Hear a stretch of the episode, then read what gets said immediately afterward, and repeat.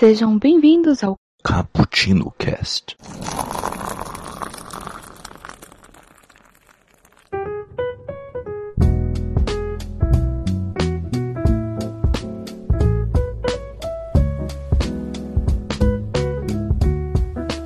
Yo, galera que adora uma cafeína, estamos aqui começando mais um Cappuccino Cast e hoje todos de todos de máscara, assim, um pouquinho, porque vamos falar sobre o mundo pós pandemia. Se ainda vai ter mundo, né? Ah, pelo amor de Deus, né? Vamos, vamos discutir sobre isso, sobre a economia, política, situação de emprego, costumes e hábitos que temos, o quanto as, as nossas dinâmicas irão mudar. E é isso aí. Uh, fica aí com a gente, espero que você goste deste conteúdo. Aqui é o Kaique Apolinário que passou uma tarde tomando um cafezinho, levantando só um pouquinho a máscara, só um pouquinho, e bebendo aquele cafezinho forte. Aqui comigo, Raquel Cortez Machado, se apresente. Aqui quem fala é Raquel e eu passei a minha tarde em posição fetal, tentando me sa sair da, dessa bad pra poder fazer o café. Que beleza, ô louco. É, saia dessa bad logo. E aqui conosco o Diogo do Trocando de Assuntos, se apresente. E galera, eu tô aqui tomando um café descafeinado porque esse 2020 não tá deixando não. Tô muito nervoso. Ô louco. Deus me livre. Que é pior que é o 2020 ou um café descafeinado? Nossa, velho, se eu fosse passar o 2020 com café descafeinado, eu já me matava, gente. Eu já, já, já acabava com isso. É uma menina um pouco mórbida. Aqui conosco, a nossa querida Alê. Se apresente. Oi, eu sou a Alessandra, mas podem me chamar de Alê, né? Porque a Alessandra é muito comprida. eu tô tomando café com álcool gel, né? Pra ver se dá uma brisa e aguentar e tolerar a pandemia. Olha aí. Aprendeu com o Trump isso? Não sei, ele toma com álcool gel? Não, ele injeta ele gel. falou É pra mim ele tomava com, com, com cândida, não Não, é é? desinfetante, ele injeta desinfetante. senhora. É, é, é injetar detergente. É, excelente. O importante é me deixar um pouquinho adormecida. Ah, ver sim. se eu Ah, muito bom, muito bom. Nada como uma bela é, morfina caseira. Isso aqui é recomendação de psicólogo, tá? A gente pode seguir, ela é psicóloga, pode seguir tranquilo. Boa.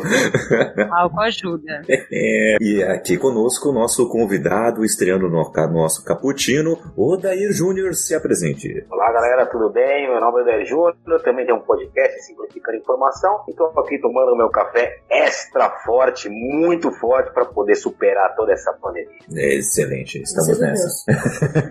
Faz parte do grupo.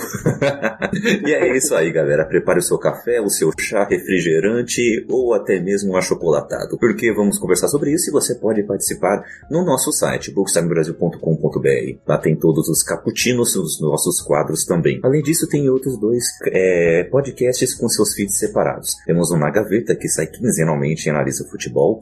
E também temos o Elementar, do nosso querido Diego, que fala sobre filmes e séries. E você também pode ter acesso a artigos e resenhas e muito mais. Você também pode participar das nossas redes sociais, arroba Bookstime Brasil, no Twitter e no Instagram, e também no Facebook. E também você pode participar da forma mais tradicional da podosfera, caputino com dois P's e dois C's, ponto btb, arroba gmail.com. Mande seu e-mail aí, a gente vai bater um papo, beleza? E você pode ajudar toda a casa BTB através do PicPay, do Padrinho e do Apoia-se. Os links estão aí na descrição. Vá lá, com o preço de um, menos de um preço de um, de um cafezinho, você vai estar nos ajudando, porque cafezinho também está super inflacionado, como todas as coisas nessa pandemia. Então, vamos para a pauta.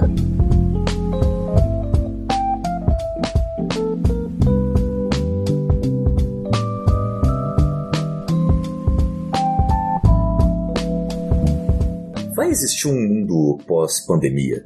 Mas como vai ser? É, essa pergunta já deixa uma boa discussão, né? Como vai ser o mundo pós-pandemia? Será que vai existir? Já há um pouco mais de três meses de, de quarentena aqui no Brasil. Os que conseguiram se trancaram e aqueles que não puderam tentaram se proteger com algumas exceções. O mundo está mudado e pelo menos uma vez durante esse período você discutiu sobre como vai ser depois. De acordo com um artigo publicado no Eu País, o século XIX, com suas grandes revoluções e novidades, finalizou marcado pela Primeira Guerra e agora o século XX, após a explosão da tecnologia, vai finalizar com essa grande pandemia. A reportagem também explana algumas perspectivas do que pode ser o humano pós eh, esse período. É, é importante a gente observar que a pandemia obrigou o ser humano a acelerar situações que ele esperava lidar de uma forma intensa somente daqui a alguns anos, como por exemplo trabalho remoto, educação à distância, cobrança em cima das grandes empresas por mais responsabilidade. As transformações são inúmeras e passam pela política, economia, modelos de negócios, relações sociais, cultura psicologia social e relação com a cidade, o espaço público, entre outras coisas, diz a matéria. Mas aqui cabe uma, algumas perguntas, né? E gostaria de colocar aqui os nossos amigos e amigas para debater isso. A humanidade se tornará mais solidária ou individualista? Como vai ficar a relação com o consumismo desnecessário, né? Porque por mais que as pessoas diminuam suas compras presenciadas, as compras pela internet estouraram. E primeiro, vamos começar com essas duas perguntas, depois eu vou para as outras duas que separamos aqui. O que, que vocês acham? Uh, vamos é, ficar mais solidários ou mais egoístas? E o que, que vai ser desse consumismo que já se transformou, né? Começando contigo, Raquel, o que, que você acha? Eu acho que você não muda por causa da pandemia, você só intensifica o que você já tem. Quem já era solidário vai continuar sendo assim. Quem já era egoísta vai ficar, aí sim acho que vai ficar mais egoísta. Talvez algumas pessoas percebam que sempre foram egoístas e só não queriam admitir. Uhum. Então tem muita gente que gosta de fazer uma propagandinha de do almoço pro almoço, mas no fundo é um de um egoísta. E a gente percebeu muito isso por várias outras situações que aconteceram. Muita gente que demitiu pessoas sem ter necessidade extrema naquele momento, simplesmente para manter os lucros, que é, preferiu adaptar regras do contrato de forma que souber, é, sabia que essa pessoa não ia ter tantos benefícios, sabia que talvez essa pessoa não conseguisse nem sobreviver totalmente para melhorar o próprio bolso, e teve outras pessoas que já sem, é, sempre tiveram outra postura que continuaram com ela. Eu acho que realmente muda as pessoas, só intensifica o que já existia ali. Interessante, interessante. Penso similar a, a isso. E, Odair, o que, que você acha? Eu discordo um pouquinho. Eu acho que a humanidade já está se tornando mais solidária e também mais individualista. Né? É, como a Raquel pontuou, quem já era, intensificou. Mas tinha muita gente que não era nem tão solidária assim e nem tão individualista como.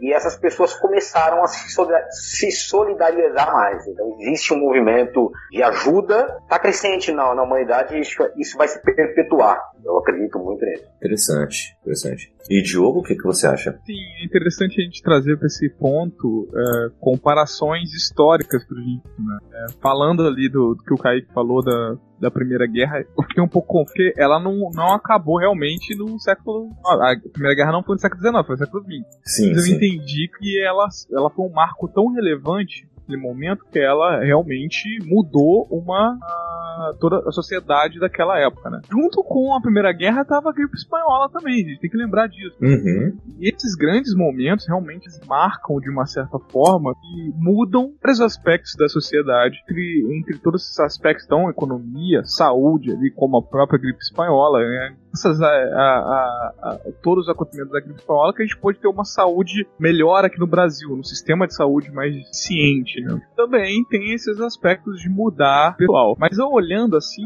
você pega, por exemplo, parando com a gripe espanhola, o que, mudou na sociedade com a gripe espanhola? Eu diria que não muita coisa nessa questão que você perguntou, pessoal. Pessoas vão se portar mais ou ser mais egoístas? Eu acho que não mudou praticamente nada. Você pegar e passar ali foi as pessoas não aceitaram muito bem o isolamento social. Carlos Chagas que colocou, né? O pessoal não que não aceitou muito, é, não acreditava nas notícias direito, orava os responsáveis médicos e aí, gente, tá acontecendo a mesma coisa. As guerras eu digo a mesma coisa, porque lutamos contra os nazistas, né? O Brasil, apesar de a gente não falar muito, a gente tem um papel interessante na Segunda Guerra Mundial e, as pessoas aí ó, jogando no lixo tudo que fizeram, né? Por tão ponhando nazismo, assim, uma parada absurda pra gente estar tá falando isso em 2020, tá? Entre outras coisas, ditadura militar também, sou e tem gente hoje de 2020 falando nisso. Então, eu quero chegar com isso, deu uma volta, mas eu vou resumir. Uhum que apesar desses momentos marcantes, eles realmente moldarem uma sociedade em vários aspectos, o pessoal, na relação entre pessoa e sociedade, eu acho que não muda. concordo com a Raquel, ela flora mais, intensifica mais, mas não vai mudar, não vai transformar uma pessoa do nada uma pessoa boa, sabe? Do Uhum. nada uma pessoa que o cara da madeira vai se importar com, com as vidas do pessoal que trabalha lá. O cara da Riachuelo, de repente, do nada vai se importar com trabalhadores. Não vai, já mostraram que eles não se importam. Vão continuar morreu, assim. né? Morreu essa semana, né? É mesmo? Sério? Minha irmã trabalha lá. Pai, se alguém acredita em justiça divina, Pô, ele deixava o pessoal trabalhar com Covid. Uhum. Não? É, então não sei, porque ela trabalha na parte administrativa e lá os funcionários são muito bem tratados. Na parte administrativa, uh, muito bem. Então eu não sei, entendo muito bem da, da outra parte, a parte mais externa. ali. Uhum. É, mais que coisa. Mas aí tá, tá aí uma, uma notícia pra você, tá? Esse podcast tem informação. Só complemento, só pra dar um. Antes de passar pra, pra, pra ler, né? Uhum. Só falando em relação ao Diogo, que citou o dono da Madeiro, né? É, Lógico que eu não tenho certeza absoluta, mas é uma convicção pessoal minha que ele pode continuar individualista acerca da empresa dele, dos funcionários dele, mas com certeza ele é mais solidário com o filho dele, com a mulher dele, tio dele, com o primo dele, Eu não acho que isso é na bolha dele. Eu, eu não acho que Eu estou dizendo que ele, que ele vai ser mais solidário com essas pessoas que estão próximas. Uhum. muda. Mas será que isso ia ser Eu- eu solidário? acredito muito eu não nisso. acho que isso ia ser solidário. Você ser legal com as pessoas que estão bem do seu lado. Também acho. Qualquer pessoa vai É, ser. é, mas eu não digo ser, ser legal, mas é, se você faz o bem pra uma pessoa, isso é solidariedade. Uma pessoa. Hum, entendi. Entendi. Por mínimo que seja, é, é uma coisa, entendeu? É alguma coisa. Uhum. É que eu não sei se você pode fazer isso por interesse próprio. Quando você faz bem pra sua própria família, é sua imagem também. É sua imagem de É. pessoa que faz bem pra família, né? Então, É, é Existe uma discussão em falar. Não, é só que é realmente uma discussão importante, porque, é, porque pessoas com tanto poder assim, infelizmente, é, estão com vidas de várias pessoas nas mãos, né? Tá? Porque Hum. tem a situação econômica delas nas mãos. Então, ah, se a gente, a gente não pode relativizar né? em achar que assim, ah, tudo bem, é, tem que tomar a decisão por causa disso, disso, disso, ou as circunstâncias fazem a decisão, ok, beleza. E ao mesmo tempo também não dá pra gente falar assim, não, ah, mas ah, todas as decisões dessa pessoa vai, sempre serão em favor disso ou daquilo, né? Coisas são muito cinzas, né? Mas uma coisa que eu acho que, que deu pra perceber é que intensifica o que já estava nas intenções dessas pessoas, sabe? Se a intenção delas já era realmente ligar mais para números do que para pessoas, a pandemia acelerou o processo de desvendar como é que essas pessoas eram, sabe? Sim, sim. Nisso eu concordo com a Raquel. Né, eu, eu acho que isso tem a ver. Mas, Ale, o que, que você acha? Vem aqui para a rodinha. Olha, eu tenho uma opinião um pouco diferente do que todo mundo falou e ao Uhum. mesmo tempo parecida com o que todo mundo falou. Olha aí. É, é, eu parto do princípio que a gente jamais pode generalizar. Falar que todo mundo vai mudar, isso não existe. Falar que ninguém vai mudar, isso não existe. Falar que todo mundo dentro da mesma situação vai revelar aquilo que já existe, eu não acredito em nada disso. Eu acho que o mundo está vivendo um luto coletivo e isso vai trazer, vai ressignificar para cada um de nós. Então você vai ter aquele indivíduo que não se preocupava com seus colaboradores e que vai se manter assim. Você vai ter aquele empresário, né, dando um exemplo aí do empresário, que não se preocupava, mas reviu alguns conceitos porque talvez alguém da família dele passou pelo problema. Você tem outros empresários, donos de empresa que são muito preocupados com seus colaboradores, estão dando exemplo nessa pandemia, como a Raquel falou e falou muito bem. É, tem muita gente que no início da pandemia é, não precisava estar reduzindo o quadro, mas foi a primeira, a primeira opção e não a última. Então isso vai muito do, do caráter da índole de cada um. Agora falar que ah, o mundo vai ser melhor porque todo mundo vai repensar o consumo, não sei o quê, não. Aquela pessoa, o exemplo do Madeira ele. Ah, o caráter dele como empresário, ele não está nem um pouco preocupado. Só que cabe a nós como consumidor falar, poxa, pós isolamento, né, pós pandemia, eu vou querer consumir de quem, para quem, como que eu vou querer rever o meu tipo de consumo, é, que tipo de empresa que eu vou querer ou não trabalhar. E tem algumas coisas que eu acho que na sociedade já estavam bastante inflamadas e o isolamento ele só trouxe mais à tona. Então, é, é, casamentos, família, você tem que ficar dentro da sua casa, de repente num casamento que não estava funcionando, aquilo já estava inflamado, ficou muito pior, então as pessoas vão rever como que elas vão e com quem elas vão morar, eu acredito nisso. É, as relações de trabalho, é claro que a gente tem uma população muito grande que não pôde fazer o isolamento, então é muito fácil falar, nossa, minha vida mudou, agora eu terei home office no meu trabalho, só que isso não é a realidade dos brasileiros e boa parte da nossa população. Falar que, ah, o, o, o mundo corporativo, né, empresarial, vai todo mundo viver de home office. Não, isso não é real. Isso é uma bolha muito pequena da galera que trabalha na área administrativa que consegue fazer home office. Aí desse grupo, com certeza a forma de trabalho, eu concordo com vocês, acelerou uma coisa que já existia. mas eu parto do princípio que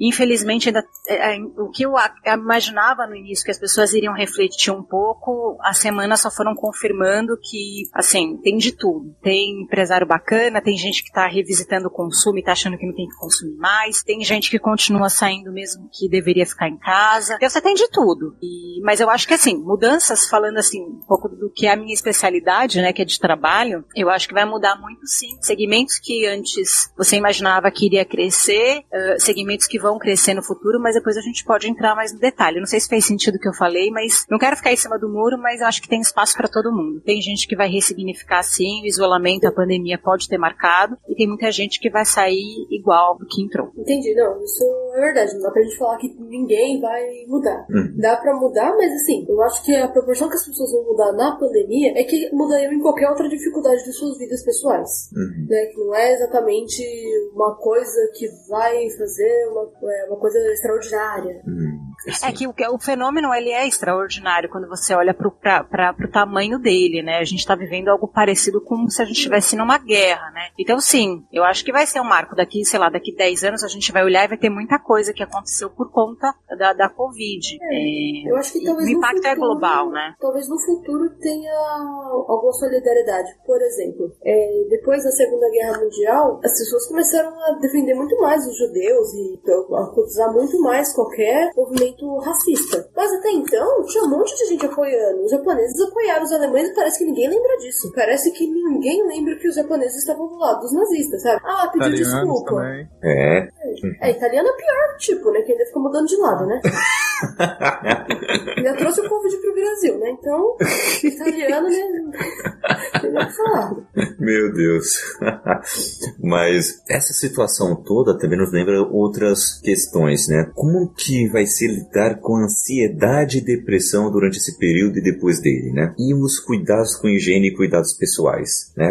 Tudo isso vai ser transformado. Infelizmente, muitas pessoas estão com uh, problemas psicológicos é, por causa de tudo isso. É, em algumas pessoas já tinham alguns traços e com essa pandemia se intensificou. Tem gente que começou a procurar realmente trabalho por causa uh, desse período, mas tem gente que ainda não procurou esse cuidado. E claro, tem gente que caga para isso. Uh, como lidar com esses problemas de saúde e problemas sanitários também, né? Porque é, para algumas pessoas era natural é, você é, ter lá o seu álcool em gel na bolsa, passar no, no ônibus e tudo mais, né? Uh, acabou de, pass de, passar no hospital, já passa no álcool em gel. Para algumas pessoas isso já era natural, mas para muitas não, né? O, como vai ser toda essa mudança de costumes, né? Acho que é legal a gente teorizar sobre isso. Conversando contigo agora dessa vez, Ale. Esses dois aspectos, para mim, dentro da, do que eu te vejo no dia a dia, são os que vão mudar mais, assim. Vejo a psicologia crescendo e as pessoas naturalizando a ida, por exemplo, à terapia. Isso há 10 anos atrás não acontecia. Você falava que você ia fazer terapia,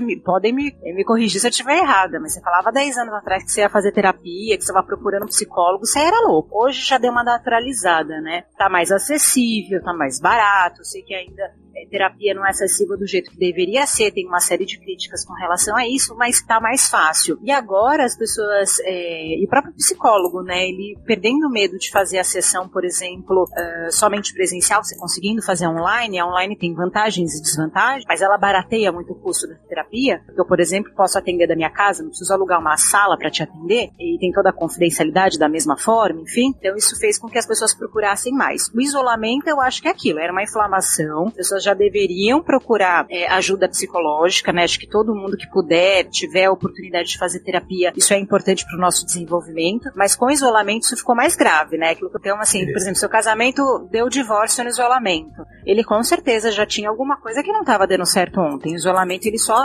piorou. Então, para quem era ansioso, para quem era deprimido, é, para quem tinha qualquer tipo de transtorno, o isolamento ele intensifica. Então, ah, eu sou ansiosa, agora tenho que ficar dentro da minha casa presa, olhando para as paredes, a minha ansiedade vai aumentar. Se eu sou deprimida, tenho já traços de depressão, já tive quadro deprimido em algum momento, ficando em casa, a chance de ficar mais deprimida é maior. E eu acho, né, isso, eu não sou médica, tá, gente? Tô dando meu pitaco aí, opinião mesmo, que com certeza com o aumento da higiene, que eu acho que essa tendência vai ficar, a gente talvez veja daqui 10 anos outras doenças que que ainda existiam diminuindo, entendeu? Porque as pessoas vão lavar mais as mãos, vão cuidar da higienização dos alimentos, os restaurantes vão tomar mais cuidados. Eu espero que isso se mantenha e fique. E aí talvez outras doenças que a gente tenha que tratar hoje em dia, sabe, assim, diminua, mas isso é minha opinião, é baseado em nada, sabe? É baseado em achismo. Não sei se é real, teria que ver Eu um acho estudo. que não, porque lembra da H1N1? Teve H1N1, todo mundo álcool em gel, e desde a época da H1N1, meu álcool em gel não saiu da Ah, bolsa. Mas aí, sim, Raquel, eu não acho que foi na mesma intensidade. Você acha que foi? Não foi, mas o que eu tô dizendo é, era pra causar um impacto. Mas foi, foi o suficiente para já causar um impacto positivo da H1N1. Uhum. É, impactos que reduziram várias infecções intestinais, infecções por parasitos intestinais.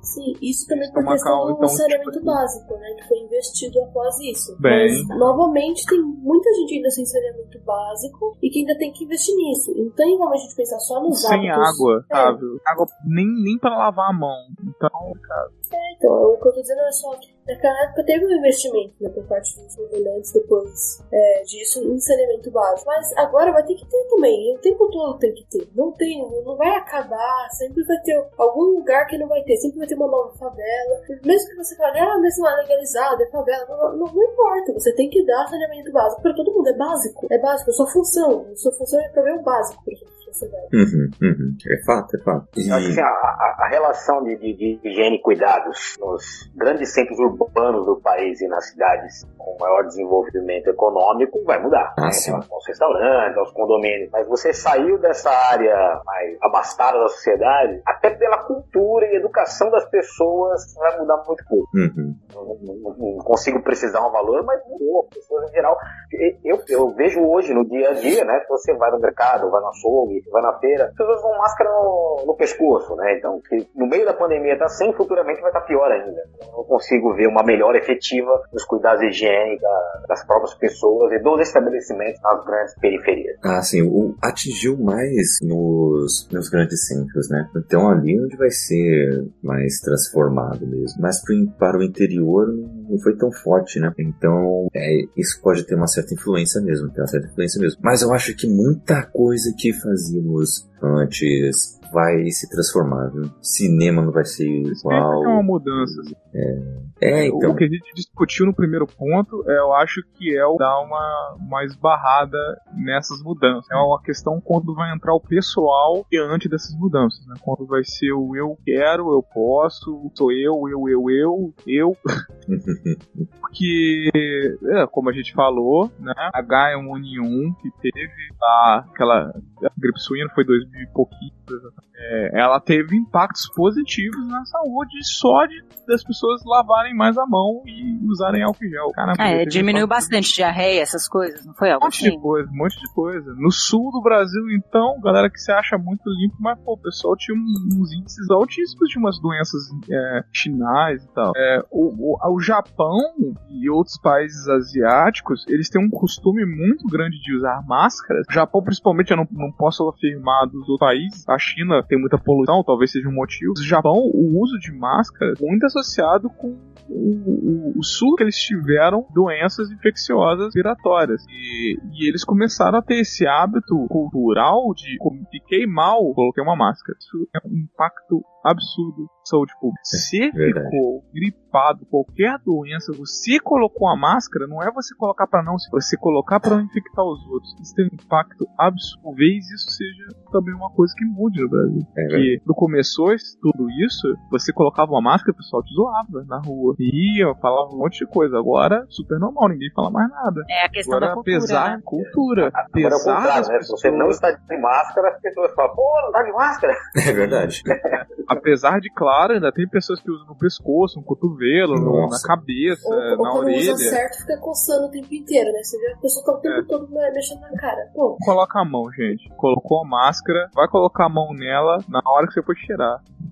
Mas eu acho que pode ter tem espaço para essa mudança, pequenas mudanças como essa, assim como a gente viu em outros países, assim como a gente viu na história do Brasil, melhorar de certo aspecto a saúde geral da sociedade, tanto em termos de em relação a doenças infecciosas, como em relação à saúde mental também. A gente vai começar a ter, tá se falando muito agora, você tem que cuidar da sua saúde, o pessoal fazendo aula de yoga online, fazendo, é, eu acho que tem, dá pra ter um, um saldo positivo com isso. Eu acho que até estimula o conhecimento né, nesse ponto, porque a questão dos estudos online, de fazer curso online, está sendo bem incentivado. Não que eu seja totalmente a favor das pessoas que fazem 3 mil cursos, né? Tô em quarentena, vou fazer 3 mil cursos de uma vez. Mas, mas também é a opção dela. E não né? termina nenhum, porque taxa de, de, de abandono de curso EAD é acima de 80%. Engraçado. Nossa. Eu, eu, eu não julgo, porque uma vez eu comecei o curso EAD e também terminei, né? parei nos Quem nunca? 10 Tamo juntos. minutos. Nos primeiros 10 minutos eu falei, eu acho que eu desisti. Mas a questão de buscar conhecimentos, porque assim, não é só de forma de, de aulas que você vai encontrar conhecimento. Podcasts vão te trazer conhecimento. Ah, Youtubers melhores, é claro, tem muita coisa ruim no YouTube, mas também tem muita coisa boa, tem muita coisa de conteúdo, tem muita série, muito documentário interessante, que as pessoas estão se abrindo mais, estão vendo que esses problemas são reais e discutindo um pouco mais, até entrando em debates mais sérios sobre cultura pop. Eh, Desde então tiveram vários escândalos, né? Escândalos de racismo. Eu acho que foi mais, mais isso, mas teve outros também vários problemas também de pessoas que não se importavam tanto com as pessoas de uma classe diferente ou com os trabalhadores. Isso gerou várias polêmicas, muita gente é, junta, muita gente conversando sobre, mesmo que a pessoa nem entenda o ponto. Só dela tentar conversar, dela tentar ouvir, eu acho que é uma coisa positiva. Se a gente, como sociedade, como um grupo, a gente começar a fazer essa força pra rejeitar essas pessoas, que tem gente que não vai mudar, não importa, cara. Cada caso é um caso, pessoas são individuais e tal. Tem as pessoas que vão continuar mantendo a empregada em condições de escravo, né? Gente que vai continuar atando o filho da empregada como, como qualquer Hoje. coisa, né? Usando a, a, a morte dessa criança.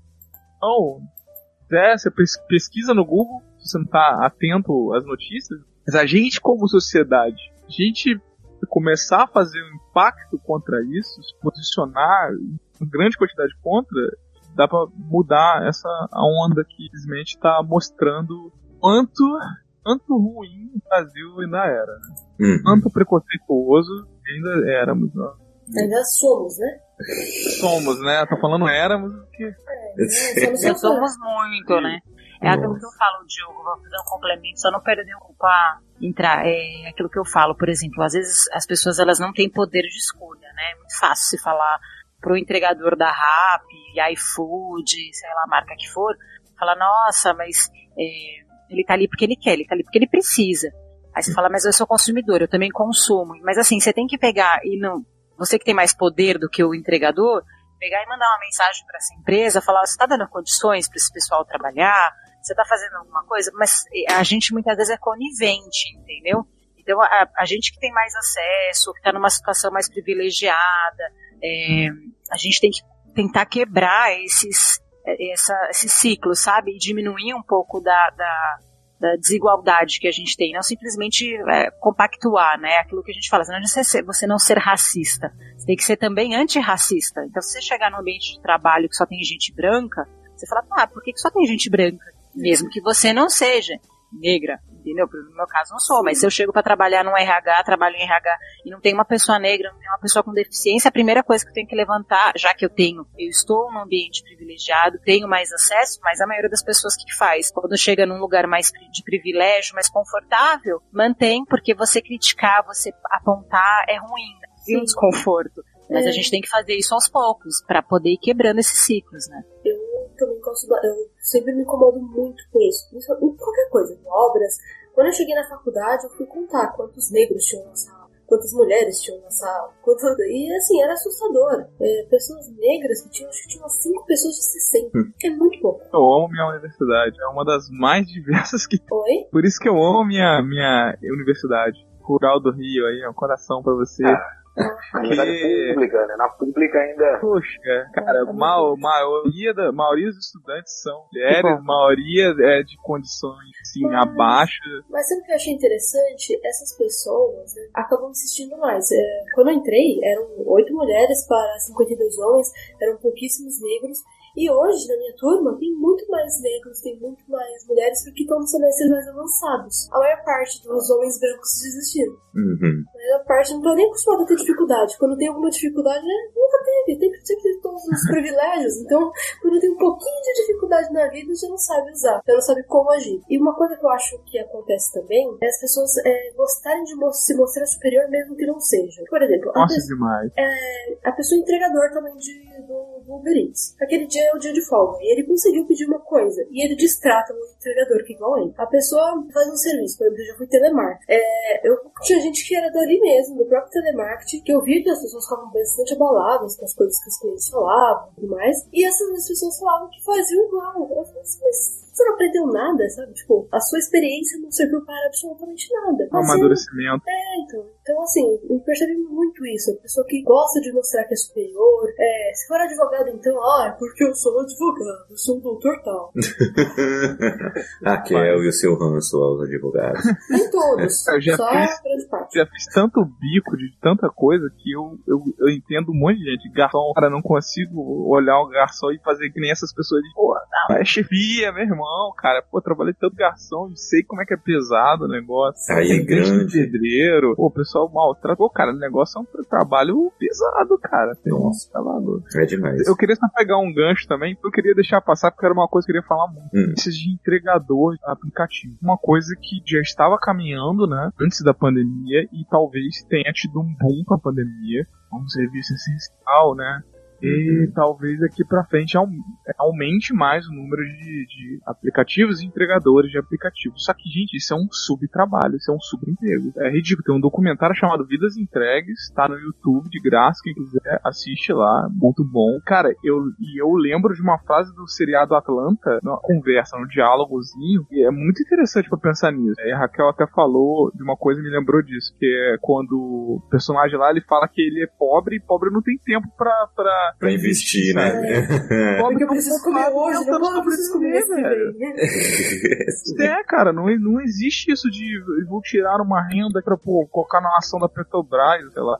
Ele tá, ele tá ocupado tentando sobreviver. E muitos desses entregadores de aplicativo é isso, cara. Pessoal alugando bicicleta do Itaú pra entregar, sabe? No meio da pandemia. Ele- Altas chances de ser, de ser contaminado. Isso no Rio de Janeiro em localidades que são perigosas. Então, tipo, ele não tem, não tem escolha. Não tem esse poder de escolha. Se ele não fizer isso, ele simplesmente não come. Eu falei isso, já fui ignorado em grupos de amigos. Eu falei, gente, a gente tem que repensar o uso desses aplicativos, cara. Porque eles, eles criam sobre, subempregos. Já dão uma taxa ah, ridícula de lucro pra, pro estabelecimento. Tem estabelecimento que tem quebrado, fechado as portas. Assim, o local, que é, o que eles vendem, as pessoas costumam comprar mais pelo aplicativo não vão lá e dá um lucro muito menor. Ele já dá um lucro menor pro estabelecimento e pior ainda pro entregador. Eu falei isso pra vários amigos e fui ignorado. E até riram de mim. Uma coisa que, não, mas é sério, gente. A gente tem que pensar nisso, cara. São pessoas que estão, que elas não têm muitas alternativas, mas que a gente tá criando cenário, a gente tá alimentando esse cenário, tá gerando essa condição, gente. Subemprego, subemprego. Uhum. Quem puder, assiste esse documentário. É muito bom. Boa, boa dica. Então vamos assistir. E o Daíra, que você ia falar?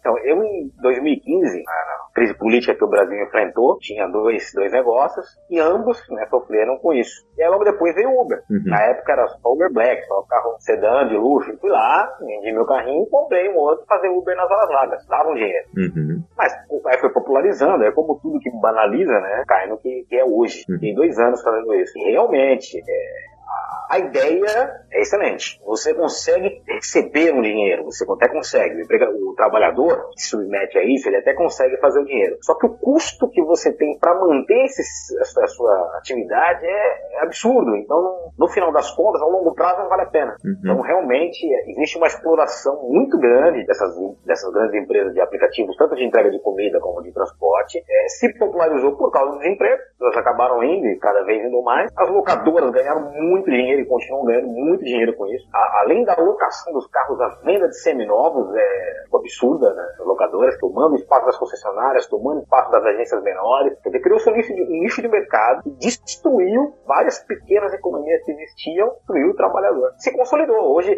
o governo diz que é, Tem relatos falando que não, mas isso é trabalho, é empreendedorismo. As pessoas estão.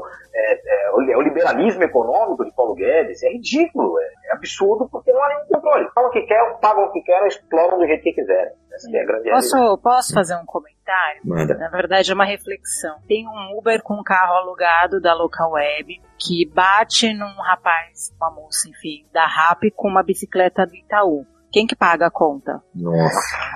Caraca. Então, assim, a minha análise é a seguinte: podem falar, vocês que estão ouvindo podem pensar o que for. Enquanto não existir uma renda básica para todo mundo, pode ser Bolsa Família, pode ser auxílio emergencial, pode ser o nome que você queira dar, para que pessoas não precisem para esses empregos que são escravidão, quando você receber pelo menos o mínimo para você comer e as pessoas poderem escolher, porque assim é muito fácil, trabalho carreira há 17 anos, é muito fácil falar para as pessoas escolherem carreiras, trabalharem com o que amam, quando elas não têm o comer. Então, a partir do momento que você paga, e a gente paga muito imposto, daria para pagar para todo mundo e não faltar dinheiro. É, paga algo básico para todo mundo conseguir pagar a comida de casa, aí a pessoa escolhe o emprego que ela quer. Enquanto isso não acontecer, né, e já está já tá sendo falado, até porque o auxílio emergencial é, já foi provado a importância dele, porque justamente faz com que a pessoa não tenha que escolher esse tipo de escolher, né, em todas as aspas do mundo. Uhum. É, ele não tenha que ir para isso. Então, enquanto o governo né, não se responsabilizar, não entender que assim, então é eu que sou mais privilegiada, que eu pago muito imposto, muito, né? Pago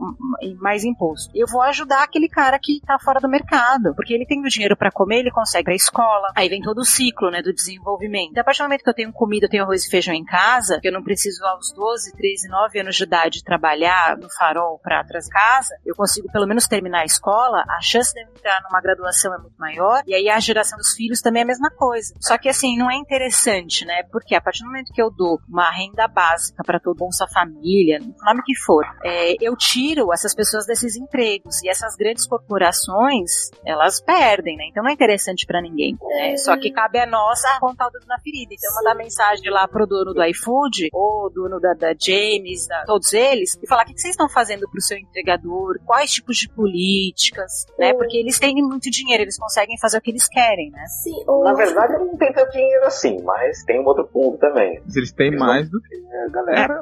Mais do que essa galera sim, tem. sim, sim, sim. Então, mas a- a- os donos sim, a empresa não. Todas elas são deficitárias. Não, todas Sim, elas. mas é quando você tem, por exemplo, uma, uma crise que foi que aconteceu dentro do iFood, onde vários entregadores foram pedir, é, como é que fala? Você não é CLT, quer pedir que você é CLT para ter os direitos, não sei o quê. uhum. Eles articularam, pagaram melhores advogados que têm e conseguiram é, que não Sim. fosse caracterizado como vínculo empregatício. Então eles têm dinheiro, eles conseguem articular. Quando eu falo da relação que a empresa é deficitária e tal, não que. Ah, sim, a Uber até hoje dá né? prejuízo. Sim, entendi. Isso, é. Não é, não é isentar os caras, mas entender que, tipo, a forma com que eles estão atuando, eles não conseguem efetivamente ter lucro. Então, eles não têm lucro, a empresa não tem lucro, o trabalhador não é valorizado, o estabelecimento comercial não é valorizado, que tá tudo errado. Sim, Ninguém tá vendo é, isso? É É só uma questão que eu, que eu acho que é- seria importante você regularizar tudo isso. Porque também é, é importante que essas pessoas tenham um emprego. Você vai subir emprego, mas ela tem que ter condições para esse emprego. Por exemplo, é ridículo você fazer, fazer uma pessoa alugar uma bicicleta. Você não É. tá cedendo. É um absurdo O- isso, velho. A ganhar uma micharia. Sabe o que isso me lembra? É, quando teve a abolição da escravidão, o- eles deixavam o escravo livre, mas ele não tinha ferramenta, ele não tinha nada. Então as pessoas cobravam o aluguel deles pela ferramenta e eles trabalhavam para eles. Em troca do trabalho deles, eles davam comida e onde dormir, que é basicamente o que eles já faziam na escravidão. Só que agora eles eram considerados pessoas livres, mas que não tinham trabalho de, uh, não tinham ferramenta para trabalho, elas eram alugadas do seu empregador e ele dava o mínimo do mínimo do mínimo do mínimo. É, o- É a é mesma problema. coisa, é, é a problema. mesma coisa. Você não pode fazer isso com uma pessoa e falar que isso tá ok. É, isso também, por exemplo, um sindicato, e ainda reclamam dos sindicatos, né? Mas aí o sindicato obriga que dê um vale alimentação. A empresa não quer. Ah, vale alimentação de 150 reais. E eles brigam pra dar isso pro funcionário. Gente, você não come com 150 reais, né? Você não come com isso. Não come. Ótimo. A família não come. E as pessoas estão miguelando isso, estão miguelando o básico do básico. Mas aí quando você vai ver essas pessoas, elas estão comprando pros seus funcionários mais de elite. Ah, dentro da Uber, eu posso os funcionários lá estão muito bem tratados, tem um bom vale alimentação, um bom vale refeição, tem vale combustível. Por que, que você pode dar vale combustível pro seu funcionário do administrativo e você não pode dar um meio de transporte pro seu funcionário que trabalha com transporte? Então, Raquel, mas aí vem aquele negócio, né? Nós que temos um pouco mais de escolha, é, sei lá, quem conseguiu fazer uma faculdade, quem tem uma carreira fora da, da, dessa margem aí, da, da, grande parte da população, é a gente não aceitar trabalhar nesses lugares, entendeu?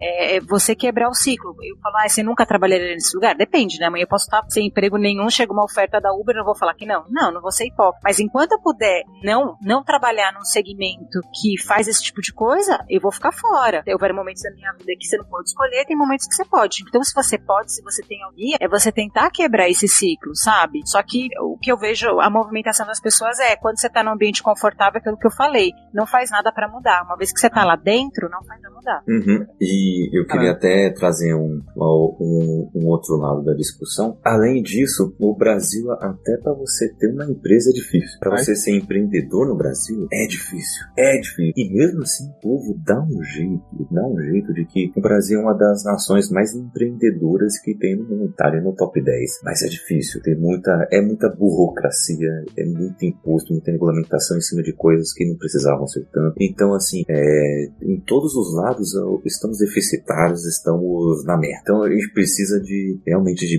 boas ideias e que ideias, essas boas ideias sejam implementadas, sejam testadas para ver se dá certo mesmo, sabe? Não, não dá pra gente bem colocar tudo em cima de um problema ou tudo em cima de outro também, né? Uh, se uh, essas coisas acontecem até hoje, como a gente falou agora dos entregadores, motores de aplicativo, é porque não tem uma fiscalização, uma regulamentação também tão firme, né? E porque se, tive, se tivessem, essas empresas já teriam que ter mudado seu modelo de negócio para poder é, capacitar é, estas regulamentações, porque senão não existiriam mais o mercado. Então, o, tem, tem gente culpada em todos os lados aí, né? É impressionante.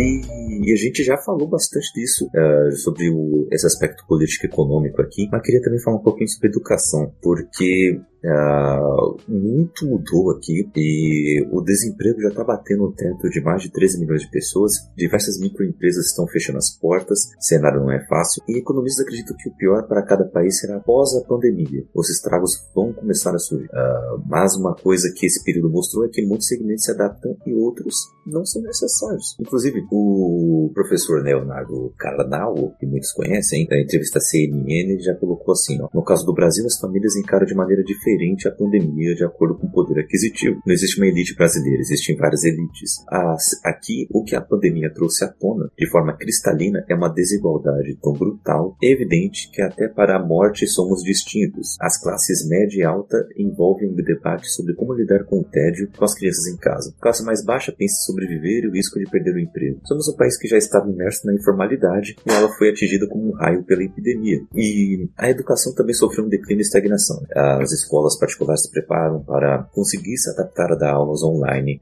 Escolas públicas não tinham a mesma estrutura. Houve inúmeros os pedidos para que o Enem fosse adiado. Finalmente foi adiado. Ministro da Educação exonerar. O ensino à distância existe, possibilidade, mas não devemos acreditar que todos os alunos das escolas públicas vão ter o mesmo suporte. Então, pode haver uma defasagem no aprendizado dos estudantes que estão sofrendo com a pandemia agora? É, está havendo uma distribuição igualitária nas condições de ensino para todos? O que, que vocês acham? Acham que vai ser da educação brasileira daqui para frente? Que você já falou em mais de um programa já que está se dando muito bem com o EAD, que você não imaginava que se daria tão bem com o EAD, né? Uh, o que, que você pode falar para gente dessa experiência? Você acha que a sua faculdade, né, que é a FATEC, que é pública aqui em São Paulo, que não tinha ensino à distância, né, pro seu curso, Sim, né? eu meu curso não. O seu curso. Você acha que vai ser a, a vez agora? Vai se transformar daqui para frente? Ou você acha que ainda é cedo? Pra... Então, é difícil você falar isso quando você tem professores que não estão nem especializados especializados em AD. Curso que tem muitas matérias práticas, complicado. Mas a maior questão disso é que, assim, eu acho que pra faculdade, mesmo, por exemplo, que a faculdade seja pública, você não consegue. Se você não tem certa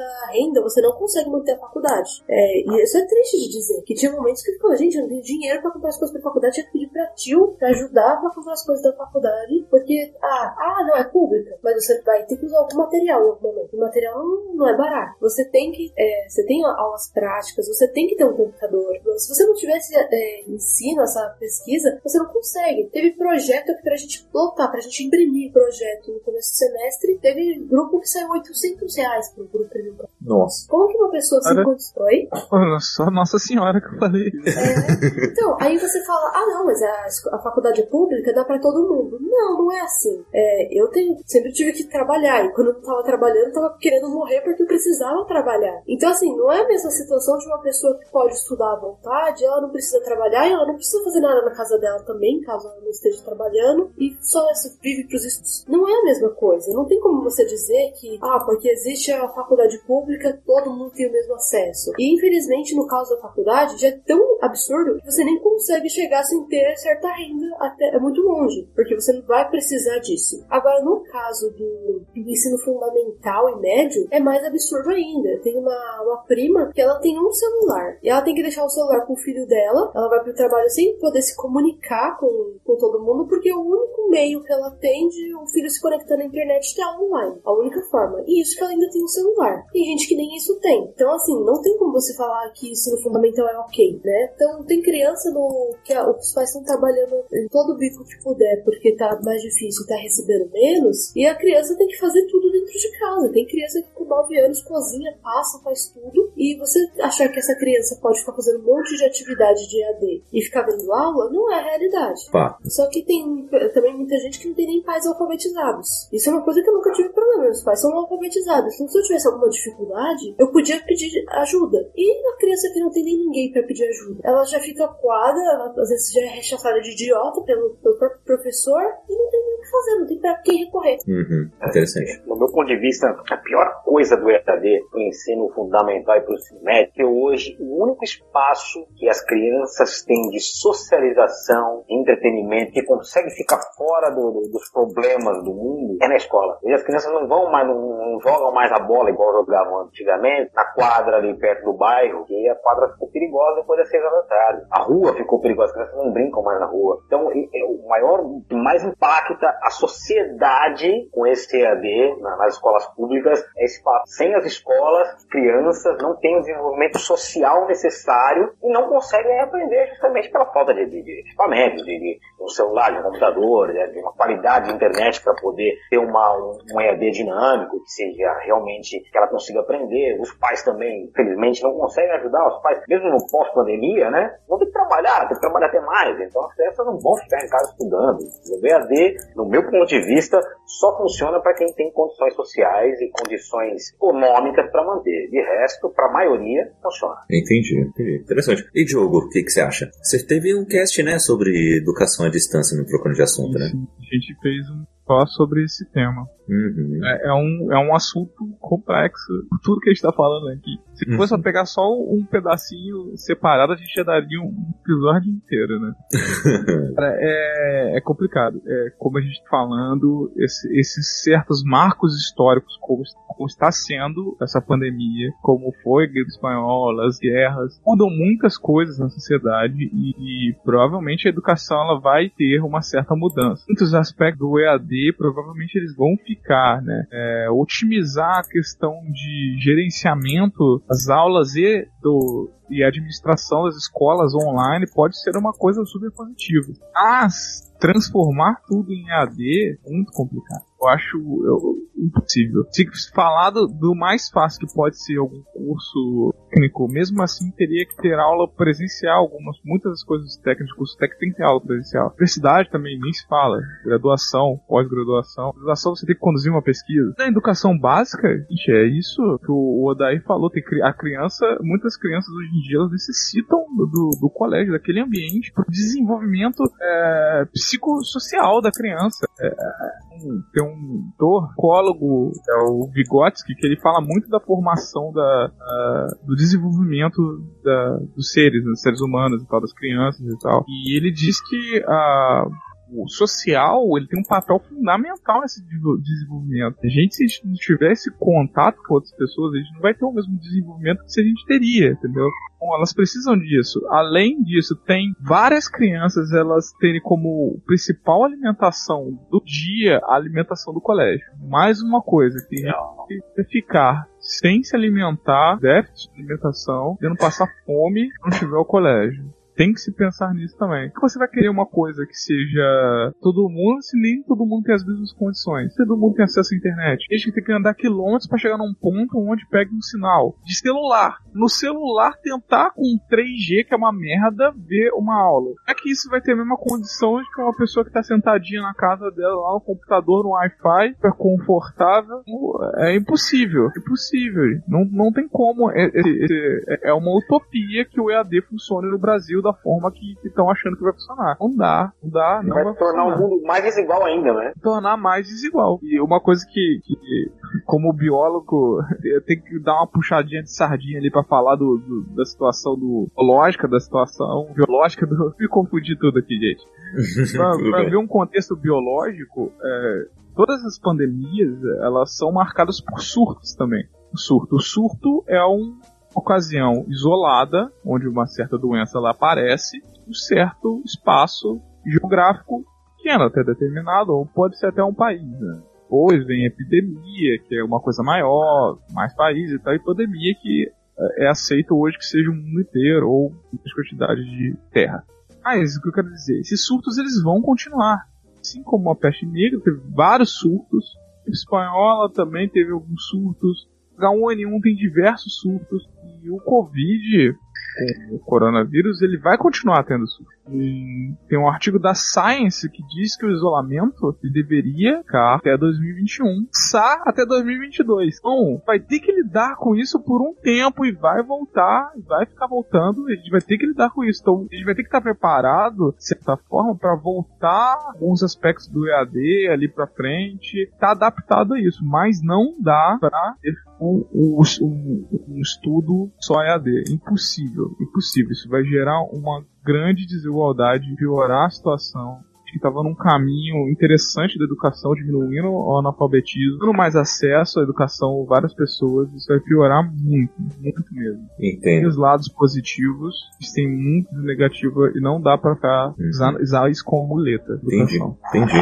E eu tenho uma dúvida que eu quero aproveitar a experiência e a expertise da lei aqui. Eita! É, eu quero saber como é que era antes visto pelo RH o, é, candidatos que faziam EAD e como que estão sendo encarados agora? Houve alguma Boa. diferença? É, estão agora um pouco mais à frente? Ou ainda tá naquela de tipo, hum, depende da faculdade, ou depende de onde vem. Como é que tá essa situação? Olha, processo seletivo, assim como pessoas, é, ele tem a sua cultura, tá? Então uhum. você vai ter tudo nesse barco. Tem o selecionador e a empresa, tá, gente? Às vezes o selecionador ele condiz com a empresa, às vezes não, mas vamos colocar todo mundo no mesmo grupo, né? Uh, o selecionador lá, o RH, enfim, a empresa, tem a cultura de que a D não tem o mesmo mérito do presencial. Isso vem da onde? Geralmente gestores, empresas mais tradicionais, mais conservadoras, mais racistas,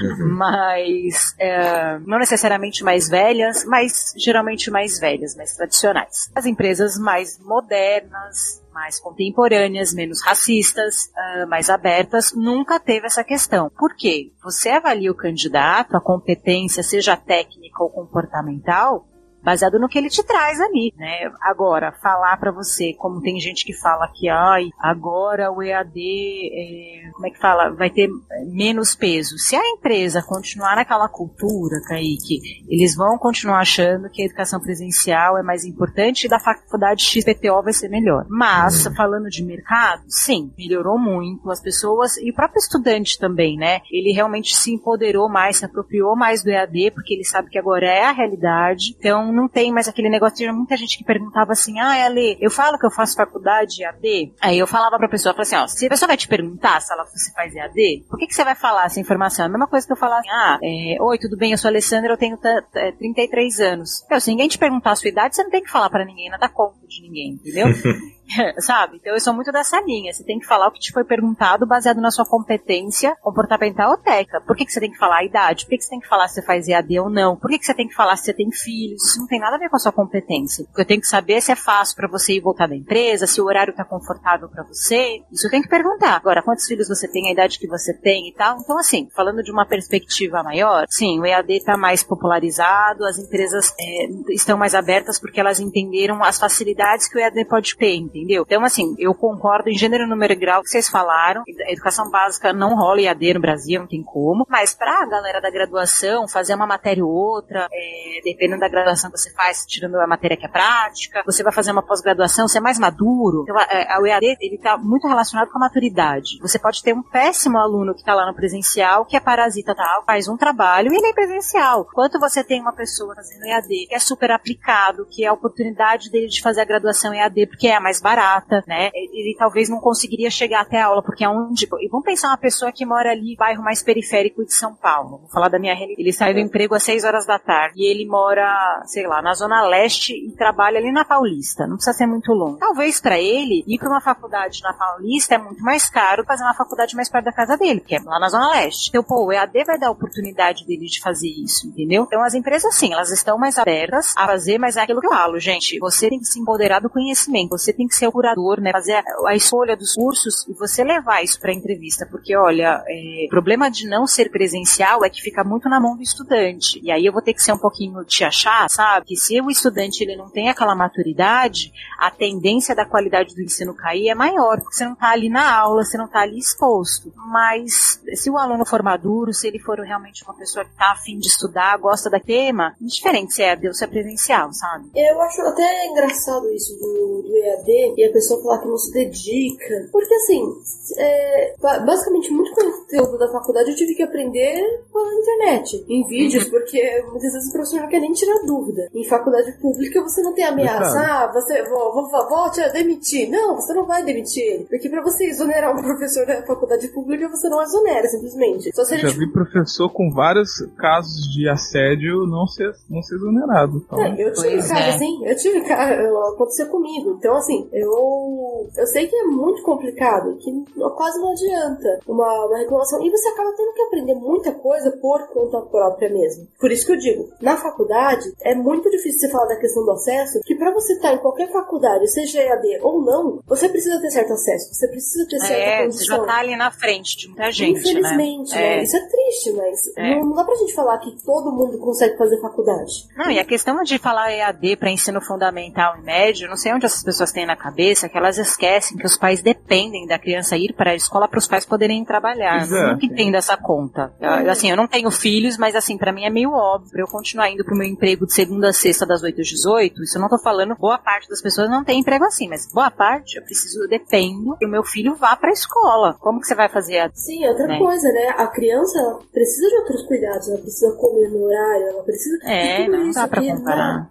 Na, na escola, essa questão dela aprender a compartilhar, aprender a conversar com os colegas, aprender a fazer trabalho em grupo. Trabalho em grupo você não vai aprender. Principalmente quando é menor, né? Pequenininho. Sim. Depende, total. Isso, eu, eu acho que realmente na faculdade é aplicável. É aplicável e até em alguns cursos técnicos, talvez, algum curso mais profissionalizante, pode ser. Mas é mais complicado também com adolescente, porque é uma fase complicada a fase da adolescência. Então você contar totalmente com a maturidade de um adolescente também não é o mais ideal. É, eu acho que assim, vou, vou falar minha opinião, é, muito do dia a dia que eu percebo, assim, dos meus alunos que falam da diferença, por exemplo, que agora a gente tem que fazer a aula no Zoom, essa é a realidade, uhum. professor universitário, fazer porque a gente não estava preparado para isso. Então, assim, você tem um aluno que amou EAD, que acho que é o seu caso, que você estava comentando, Raquel, porque, meu, facilita demais. Então, por exemplo, as turmas que eu pego, que é tipo MBA e pós-graduação, para esse cara, ele tá muito afim daquele conteúdo. Ele tá ali, ele quer estudar, ele, tem, ele tá na casa dele, para ele, que pensando, pensando no cara que faz MBA, né, uma menina que faz MBA, uma pessoa que já tem o emprego dela, já é mais velha. Então, para ela, não ter que sair de casa, pegar duas horas de trânsito, assistir uma aula no conforto da casa dela, é mó tesão, é delícia. Agora, é uma aula de inglês, por exemplo, nossa, delícia fazer. Eu, meu inglês foi 100% EAD, eu falei que eu não quero voltar porque eu tinha muito preconceito. Como que eu vou fazer inglês sem ter conversação, sem estar com as pessoas ali? Eu acho que não vai rolar, acho que vai ser muito confuso. E a mesma coisa processo seletivo. Depois eu posso comentar como que tá sendo feito o processo seletivo remoto. Mas assim, resumo da ópera. Para esses cursos, você tá fazendo. Pô, pensa numa pessoa que tá fazendo uma pós-graduação, gente. Essa pessoa já teve a base dela. Ela já tem todo o mínimo feito. Ela já fez ensino médio, ela fez uma graduação. Ela tá fazendo uma pós. Ela tá, mais do que ela precisava. Totalmente diferente de alguém que tá fazendo, é, sei lá, aula de português no ensino médio. Sim. Ela precisa ainda ter a base de estudo dela. Para ir depois. Agora, fazer um curso, por exemplo, livre, é, um curso de pós-graduação que não tem tanta parte prática, né? É, Você fazer uma especialização de odontologia EAD. Isso não existe, né? Você precisa da parte prática. É, mas assim, tem vários cursos que é uma delicinha de fazer EAD, é muito bom, mas é de novo o que é que vocês falaram. Quem que chega até lá na pós-graduação, eu nem sei quantos por cento mais hoje da população, mas todo mundo me falava que era em torno de 6%, 4%, não sei. É muito pouco quem chega até uma pós-graduação no Brasil. Mas então você o- tem que ir lá atrás, mudar a engrenagem para que as pessoas consigam fazer uma boa base de fundamental e médio para ir falar de AD. É, o AD, o AD, Ale. Ai, né? Ai, meu AD, Deus. É que a gente tem um AD no grupo, a namorada do Julito. É AD. Ah, e tem a EAD que a gente tá falando É, agora então, também. AD, então pronto. É, então, A namoradinha do Brasil. o, o- no meu caso, eu acho que é aplicável ao ensino superior, mas ao mesmo tempo eu não posso dizer que eu estou totalmente confortável com isso. Tem matérias que são de projeto, então tá super complicado. Meus professores não são treinados para isso, a maior parte deles são idosos, então eles estão sendo obrigados a fazer uma coisa que eles nunca imaginaram na vida deles, né? Então isso é difícil e o conteúdo fica um pouco complicado. E, por exemplo, eu tenho minha internet é péssima aqui em casa, péssima. Eu tenho que ficar com medo o tempo inteiro da internet cair. Toda vez que eu vou fazer uma prova, fico morrendo de medo da internet cair. Tem que ficar é, planejando um 4G para você rotear pro computador caso a internet caia. Então, assim, tem outras preocupações que ficam muito grandes, que são muito grandes nesse momento do EAD também. Uhum. Nesse- Vários pontos positivos e negativos. É. Pensar nisso, vocês falaram da acessibilidade. Tem gente que nunca poderia ter uma universidade porque trabalha, não tem tempo às vezes pra isso. Pô. É A locomoção lugar em que São chega. Paulo, velho. É. Ó, ó, Imagina um Então, que exemplo, então, o exemplo de São Paulo. Comovendo. Sim, eu fiz faculdade em 2002, morava em Pirituba, estudava na Leopoldina e trabalhava na Estrela de Kubitschek. Relativamente perto. Só que eu saía de casa 5 horas da manhã e chegava meia-noite. Então, pois é, É tá vendo? surreal, real. Pra muita Tava gente. 8 horas, 6 horas no transporte público, real. Não, é até ruim pra saúde, cara. Sim. É. E as pessoas Bom acham que que você isso tá ficou aqui bonito, com a né? gente. É, é, né? Que ele não morreu, É, né? cara, gente, para de romantizar essa coisa de pessoas sofrerem pra conseguir as coisas, velho. outra coisa, para de romantizar Exatamente, acordar cedo, cara, gente. porra. Para, para com isso. A, a pessoa fala assim, é, pra isso, pra acordar cedo. Eu falo assim, você fez é o que hoje? Ah, eu sou empresário. Você acorda aqui, ó, 5 horas da manhã. Eu falo assim, é meu amigo, se vencer na vida pra acordar 5 horas da manhã, eu não quero vencer na vida igual você, não. Pô, Não, e outra não. coisa, desculpa falar, eu sou muito radical, mas assim, ai, acordar cedo, a pessoa acordar cedo, ela vai ser milionária, acordar- o pessoal do, do, do cinco, como é que chama aquele, ai, eu esqueci agora, o pessoal que acorda quatro e meia, cinco horas, tem um nome. Nossa, tem um nome. mas Tem um grupinho aí, é o, não sei o que, 5am Club, qualquer coisa, Essa qualquer gente- porra dessa. É, um Aí o que assim. acontece? Agora, Aí sou você do fala, time todo mundo que acorda às 5 horas da manhã vai ser mais, vai ser rico. Ah, tem uma, aquela a faxineira que acorda às 5 horas da É. manhã, ou o jardineiro que O atravessa a cidade, ele vai ser rico, ele tá acordando cedo. Gente, para, né? É, me irrita demais aquele negócio de a gente, pra ser feliz, não precisa de dinheiro, que ter dinheiro não traz felicidade. Traz sim, porque fica sem dinheiro, você vê como o casamento dá ruim, como você fica sem conseguir dormir. Nossa, posso fazer uma indicação aleatória agora? Tem um livro Sempre. que mostra uma miséria e eu acho assim, sensacional como mostra todas as relações afetadas pela miséria, que é crime e castigo. E, Hum. nossa, eu acho que ele explora muito bem, principalmente na família da Sônia. Esse é o único livro que eu nunca consegui ler na minha vida. Olha aí. Não, ele é muito Desculpa. bom. Não. Eu achei muito difícil a leitura, cara. Muito. Eu não achei tão difícil. Eu, na verdade, os livros que eu abandono são mais de leitura fácil, leitura difícil. Hum. É, Uh, não, Ah, porque eu sou aí. pra caramba. Desculpa aí, Raquel. Não, mas teve um que eu não aguentei. Mas não, mas eu vou falar um que eu, que eu, que eu não sei. Mas é, talvez é porque eu não nem leia livros difíceis de verdade, Não, né? porque deve, deve te entediar, né? Vai ler um chato, era mal escrito. Às Você não aguenta mesmo, abandona. Mas o, o livro que eu não consegui porque era muito complexo pra mim foi sobre a arte de viver. Eu não aguento mais, desculpa. É muita teoria pra Ah, não, e tem livro que, tem, que você tem que ler no momento certo da vida, né? Ah, isso acontece. Bastante. É, isso é verdade. Isso é verdade. Mas eu quero saber de vocês também. É, o que, que vocês estão achando dessas passeatas, dessas manifestações todas em plena Covid, entendeu? É, o que, que vocês estão achando se é justo e digno, tem que sair pra rua mesmo, ou se isso, na verdade, está deixando as coisas ainda mais instáveis do que já estavam. O que, que vocês acham? Eu acho que tem que, tem que sair pra rua sim, favorável. A gente não poderia deixar, não poderia continuar deixando um lado da história, mostrar, é, se mostrar como se fosse a maioria, e efetivamente não são. Enquanto a maioria, né, que tem as pessoas que estão do outro lado da história e as que estão no meio do caminho, ficam em casa se resguardando. Para mim não, não, não, tinha sentido porque a população, independente do risco que está correndo devido ao vírus, ela tinha que se posicionar em relação a isso. A gente pode questionar a forma com que foi feita, pegar no embalo do Vidas Negras Importam, né, que aconteceu nos Estados Unidos, do Black Lives Matter, trouxeram para cá, tentaram fazer alguma coisa, mas ao menos é, posicionou o outro lado numa coisa, ó, calma aí então, vamos ficar mais quietinho, porque foi o que aconteceu, né, eles ficaram mais quietinhos, então parou essa, essa coisa midiática que o governo de Jair, junto com os apoiadores, faziam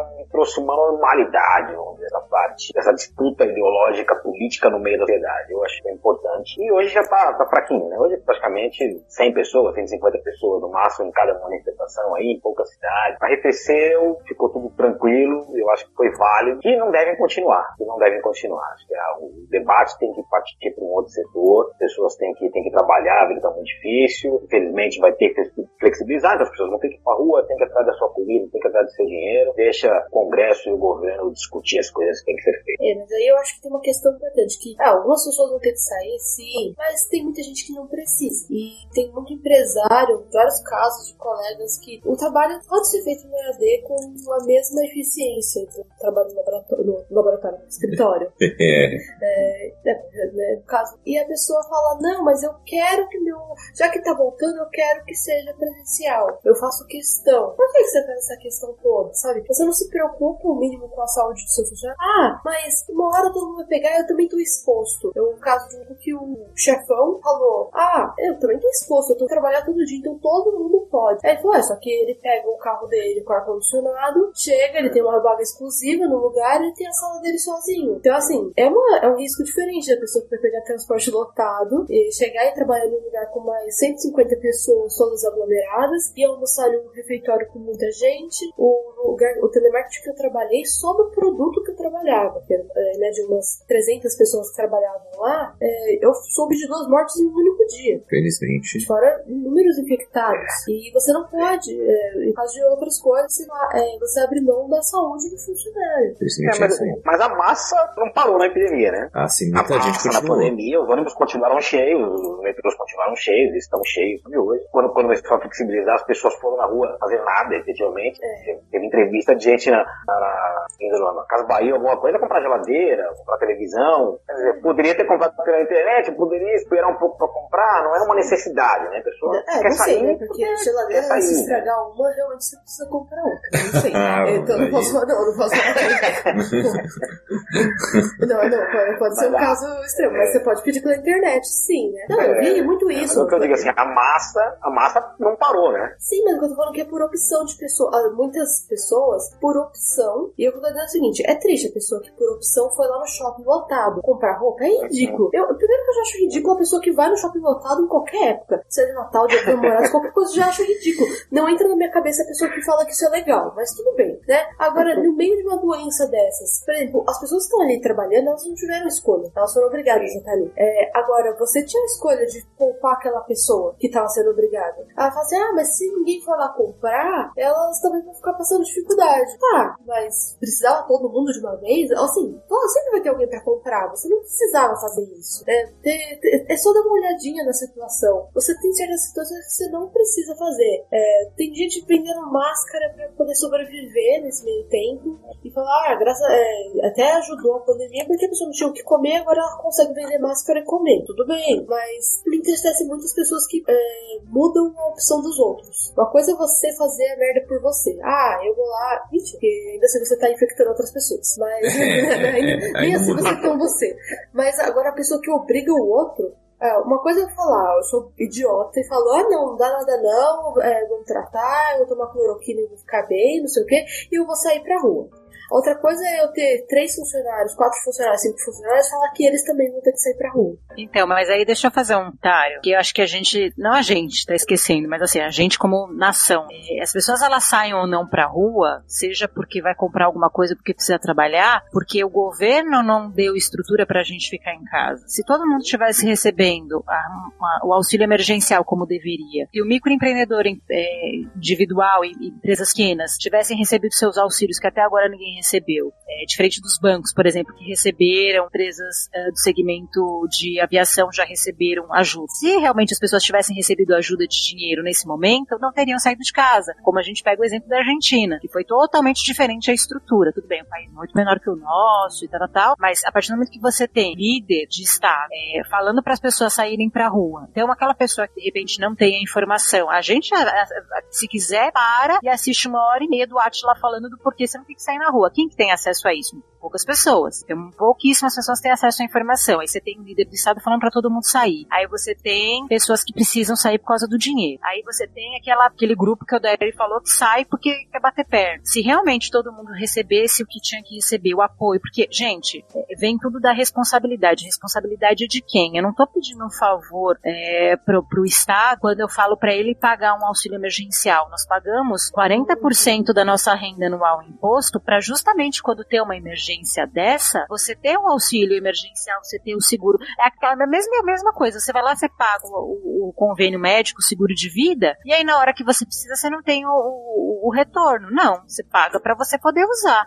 Então a gente responsabilizar quem deve ser responsabilizado. Ah, mas tem realmente segmentos que não poderiam ficar sem sair de casa. Realmente tem. Concordo. Tem como você falar para uma enfermeira não sair de casa. Mas tem uma série de outros é, cargos, atividades na sociedade que não precisavam sair, estão saindo.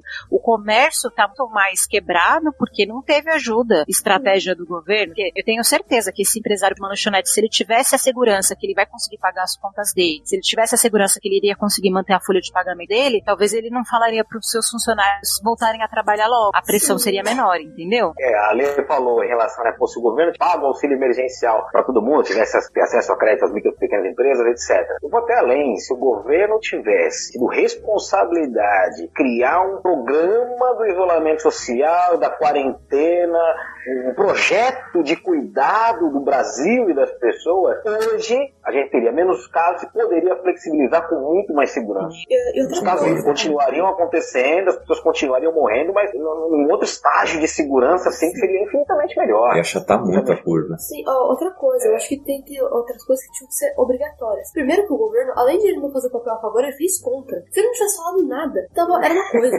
não, mas é, é, exatamente isso, fez o papel contra. Por, por, exemplo, é ridículo você tá pagando, cobrando conta de água e luz, sendo que você não paga nem os 600 reais das pessoas. Com o quê? Elas não têm dinheiro nem pra comer. 600 reais não, é o quê? Pra comer uma família. Pra comer e o básico vai pagar uma conta. Eu acho que as contas de água e luz tinham que ter sido suspensas todo esse período. A gente já pagou muito imposto sim, a nossa água, é, a conta de água e são super faturadas impostos. A gente dá muito dinheiro pra esse pessoal que produz energia. Inclusive a gente produz energia da, da mais cara possível, de ter muitas outras maneiras de energia renovável e mais barata. Então tem muitos outros problemas. Então você tinha que ter suspendido isso por obrigação do governo, você suspender. Isso já faria muita coisa. E também fazer o papel de governo, de falar para as pessoas, não, vamos seguir o, o, o OMS, vamos seguir o que é recomendado.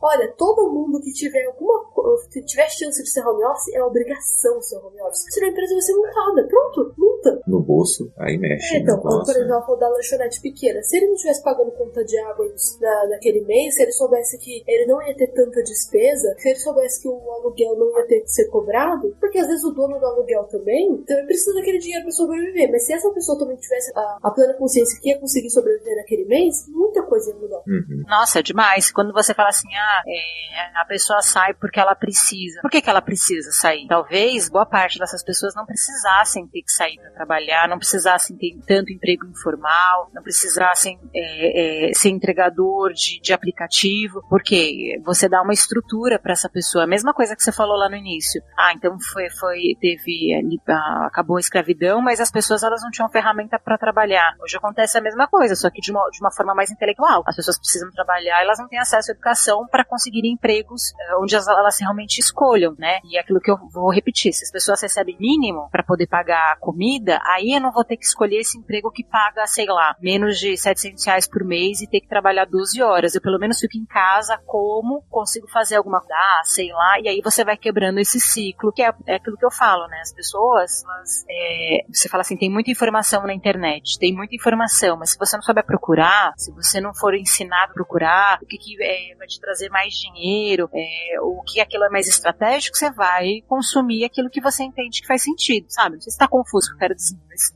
sabe? Como você quebra o ciclo? Se você ficar entendendo que, Uhum. é, sabe, é importante só estudar, só a gente fala assim, ah, a pessoa não tem estudo, tá? Mas ah, os pais dela trouxeram o melhor que elas puderam naquele contexto, sabe? Pra você quebrar o ciclo é muito mais difícil. E, e agora eu gostaria que a gente eh, comentasse um outro aspecto que com certeza vai mudar daqui pra frente, ou ao menos até quando tivermos uma vacina em nível industrial escalonado para até eh, suprir necessidades de outra galáxia, é o seguinte, como que vai ficar o campo de entretenimento, hein? Porque com o início da pandemia os cinemas, museus e, te- e teatros fecharam, junto com os shows que foram todos cancelados. As lives nas redes sociais ganharam vida e todo mundo começou a acompanhar shows pela internet. Os museus abriram visitação online, teatros possuem concertos em algumas plantas sendo transmitido ao vivo. Com cinemas fechados, muitos filmes que eram guardados foram adiados e os serviços de streaming aumentaram drasticamente e chegaram ao- no início da quarentena ficarem com o sinal sobrecarregado. Muitos canais de TV abriram seus, seus sinais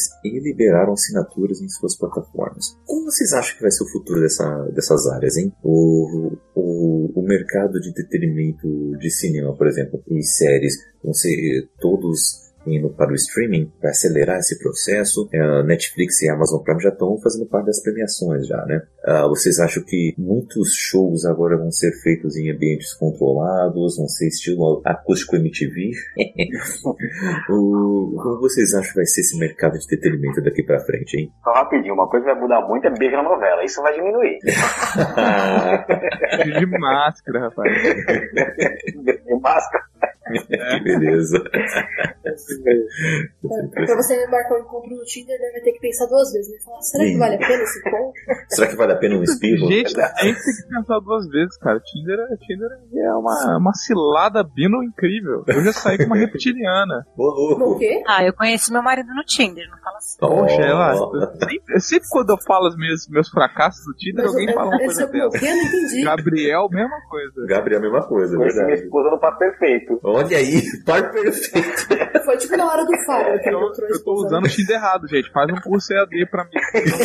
Tem gente boa e ruim em todo quanto é lugar. Ter gente, você que tá ouvindo aqui, o, o Diogo, um cara super legal aqui, um cara inteligente. Ele É. tá, ele tá aqui, tipo, procurando alguém legal. Se você for legal, se você não for legal, nem, nem, dá, nem manda bola, tá? Não é pra mandar e-mail se você não for legal. Exatamente. Entre em É, contato. virou o rádio namoro. É. Não, não, peraí, agora tem que encarar. Você, menino e menina. Eu, eu, espera, não, não tem o interesse dele antes. Diogo, qual é o seu interesse? É pansexual, estilo Deadpool. É, ele quer menino, é, ele, ele quer pessoas interessantes que adorem uma nerdice e que adorem é, debater sobre o Batman. Por favor, entre em contato. Sim, Mas, falando do, do negócio do entretenimento, é interessante, tem vários aspectos, né? Uma que a gente tem que falar que as pessoas estão passando muita necessidade desse entretenimento. Os grandes artistas, pô, Hum. fala sério. O pessoal reclamando, ai meu Deus, a Lady Gaga fez uma live horrível. Ui, o Gustavo Lima, como é que fez uma live incrível? Só que as lives do Gustavo Lima ele é pago pra caralho pra fazer aquela merda. É dinheiro pra cacete pra fazer aquilo e o pessoal que fez parada pra gerar doações para as pessoas, pra ajudar, tá reclamando. Tá, Mas esses grandes artistas não são afetados. Só que, cara, muito, muito, muito artista. É, é pequeno. Se der aí, pessoal que toca em bar, pessoal que se apresenta na rua, aquele pessoal que faz a arte dele na rua, muita, muita Sim, gente que tá passando muita necessidade. Muita necessidade. O pai é músico e ele, pô, tá três meses sem trabalhar.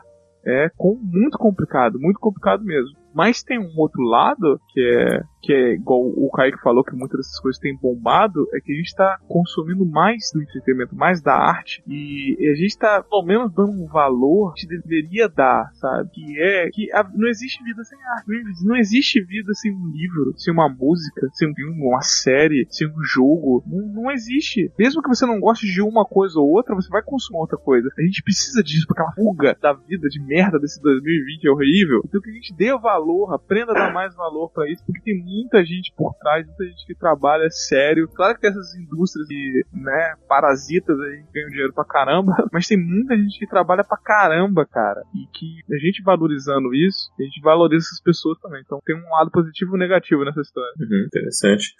O, e, o Daíro, o que você acha que vai ser desse mundo do entretenimento?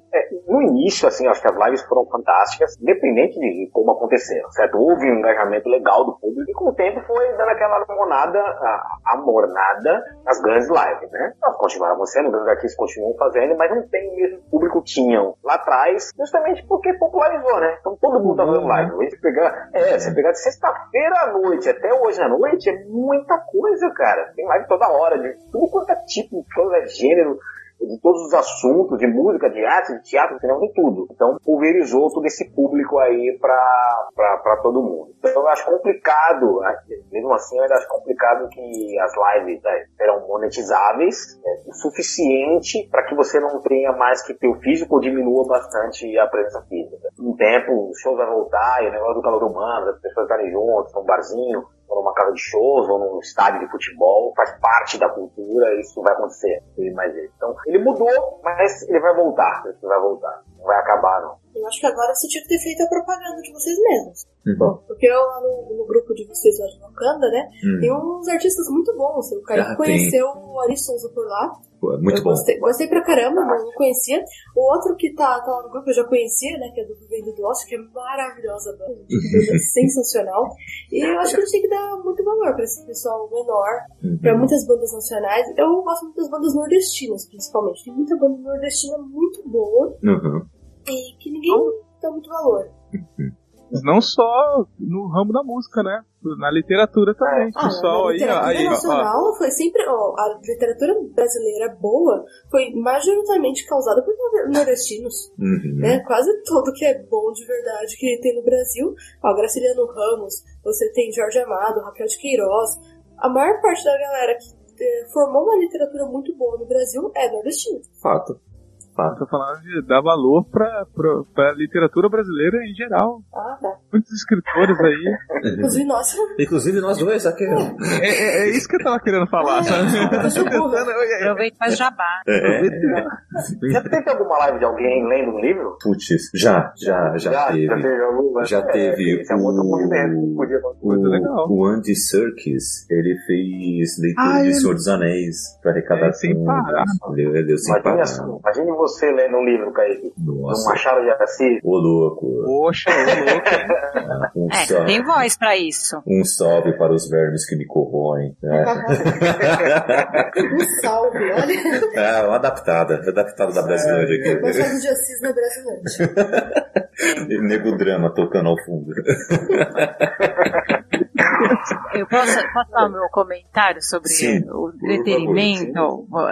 Vou ser um pouco menos otimista, assim. Falando Ih, de segmentos, né? Eu acho que entretenimento vai mais demorar, entretenimento e turismo, não tem jeito. Acho que é o que tem a tendência, assim, se for sair da... É, tem aquele negócio plano lá de São Paulo, as linhas ali, né? De que vão poder voltar. E, e eu acredito o seguinte, mesmo voltando, a maioria dos consumidores, pelo menos assim, que tá na minha bolha ali, que eu vejo nas redes sociais, falam que não vão voltar. Eu, pelo menos, não me vejo sentando no cinema esse ano, por exemplo. Uhum. Vou esperar, pode voltar, se for eu não me vejo sentando no cinema, entrando num shopping. É aquilo. Eu, por exemplo, tenho que ir trabalhar. Então eu vou, mas eu tenho opção de final de semana de ficar em casa. Vou ficar em casa. Então, enquanto as coisas não estiverem normalizadas, eu acho que é o segmento que mais tende a sofrer, a ter mais redução, impacto maior. E aí eu acho, depois tudo voltar ao normal, porque porque vai voltar ao normal, as pessoas vão muito ver a experiência delas. Então, por exemplo, é, eu pagar, sei lá, 80 reais pra ir num show, pra ficar a 200 metros de distância do meu ídolo, pegar uma fila gigante, talvez compense mais ver uma boa live bem produzida, que eu acho que os artistas vão pegar uma bocada.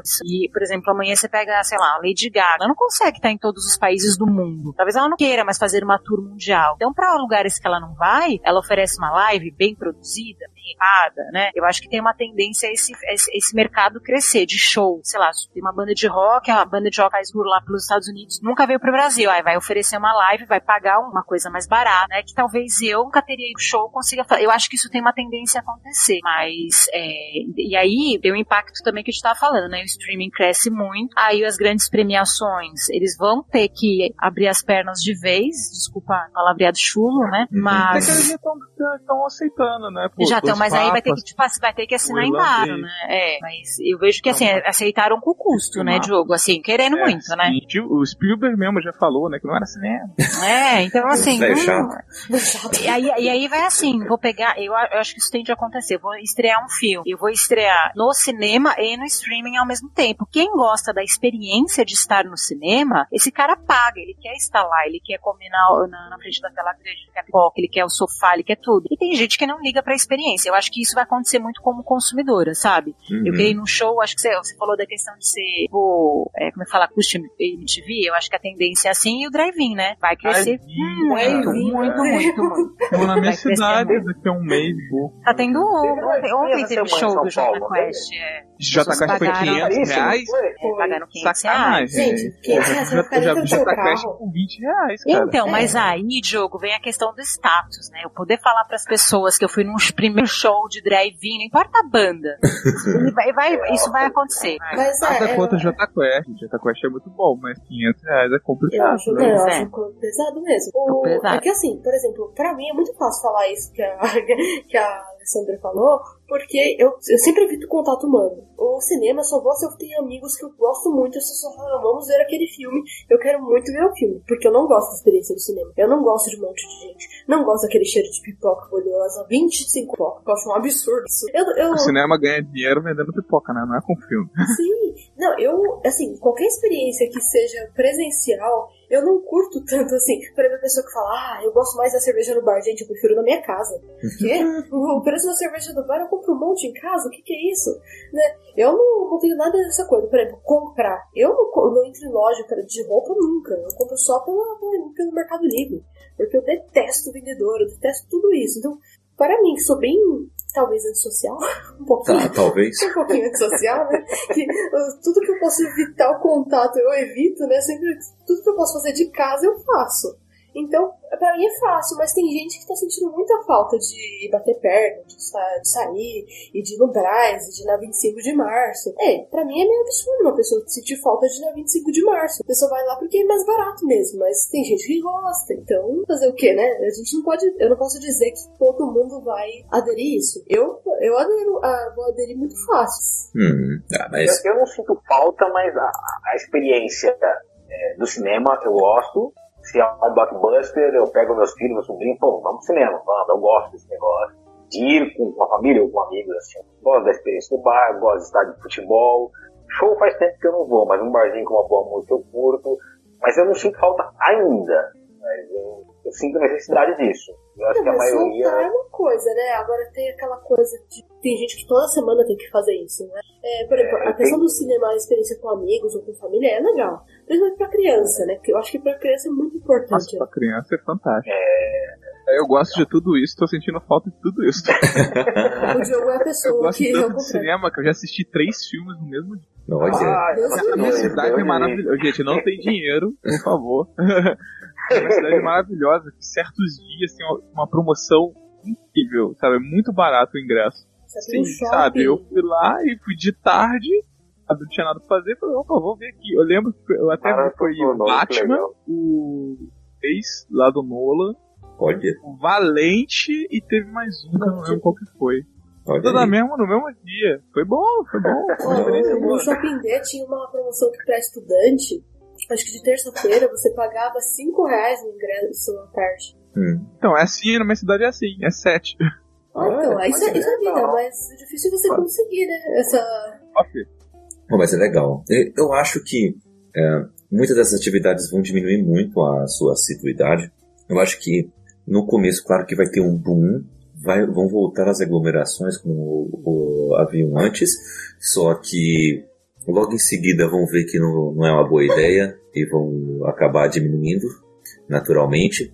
Então as pessoas vão começar a ser um pouco mais seletivas sobre onde vão querer estar no mesmo ambiente de que mu- muitas pessoas. Eu acho que cinema, pequenas produções, médias produções vão optar por streaming, principalmente com o sucesso de alguns filmes aí no streaming. Ah, por exemplo, E, Kaique, só, só pra diga. descortar não, mas só pra reafirmar isso que você tá dizendo, uma coisa que acontece muito no Brasil é da sala elas escolherem só blockbuster, cara. É, Então, tipo assim, produções pequenas, pô, já que não, as salas não vão passar mesmo, vamos fazer streaming. é, exato.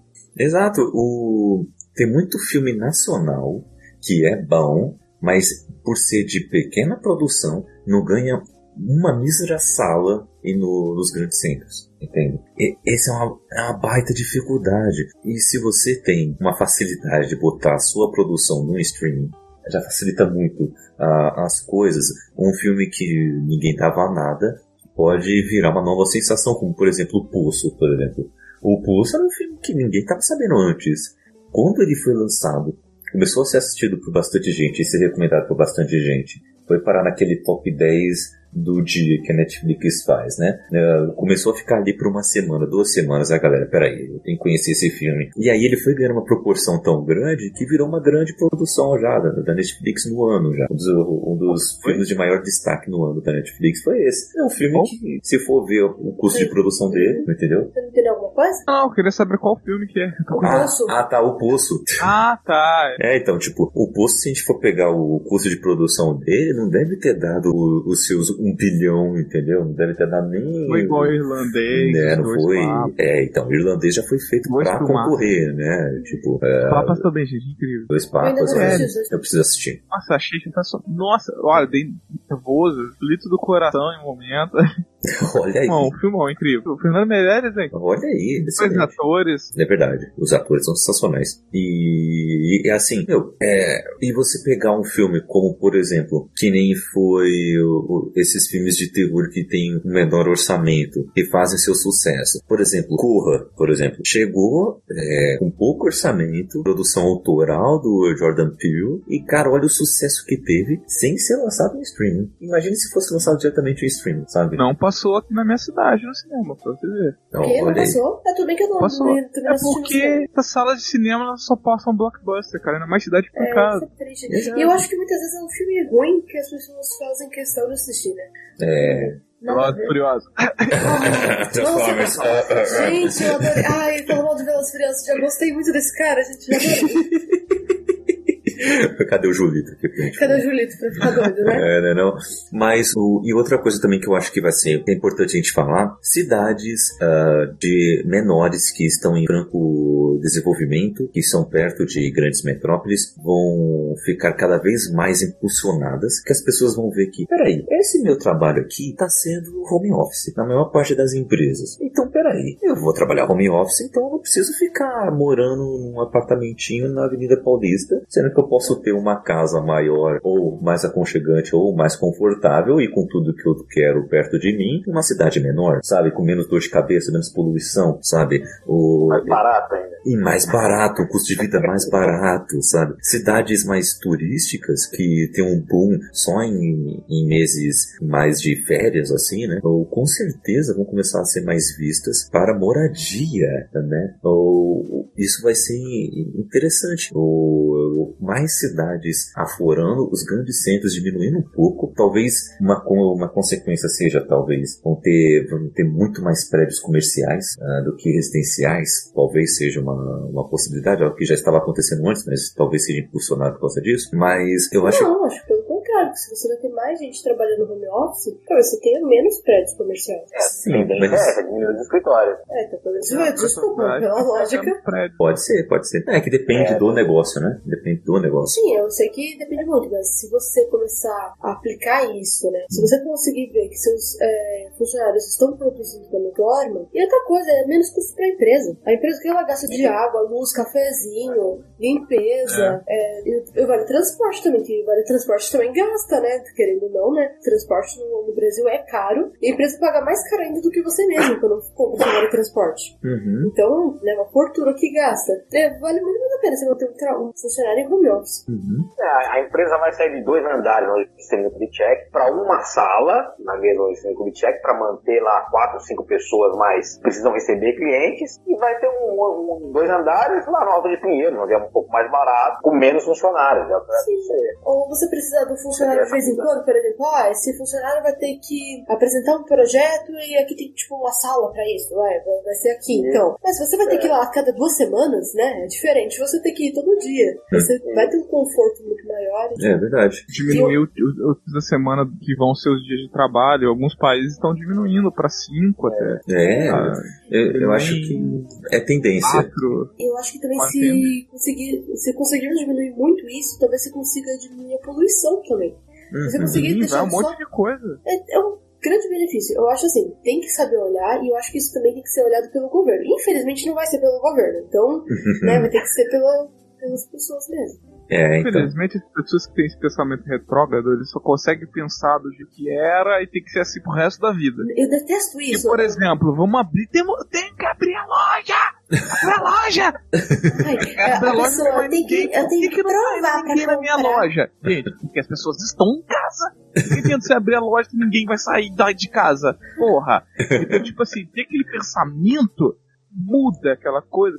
Ai, mas era assim antes, não é mais antes. É, é, é esse o podcast, é esse o tema do podcast. Coisas que vão mudar o mundo, que vai mudar o mundo pós-pandemia. Não é o mesmo mundo. Não adianta ter lojas abertas sete, sete dias por semana, que as pessoas não vão sete dias por semana. Você pode abrir três dias por semana, cortar custo pra caramba, manter todo mundo empregado e demitir a pessoa passar mais sufoco nessa vida já difícil. E você, sabe, vai conseguir ter a- a- o mesmo, o mesmo o cru do que você teria tendo sete dias aberto. Então é só pensar. Eu, Eu, eu, eu posso fazer um comentário rápido? Manda. Desculpa, Eu ia fazer uma Raquel. piada. Eu ia fazer uma piada, não, pode falar.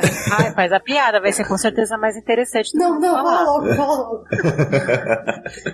Olha, é uma coisa que eu posso falar que nesses 90 dias aí de isolamento, quase 100 dias aí, eu participei foi de live para falar sobre trabalhos que poderiam ser realizados remotamente que não são.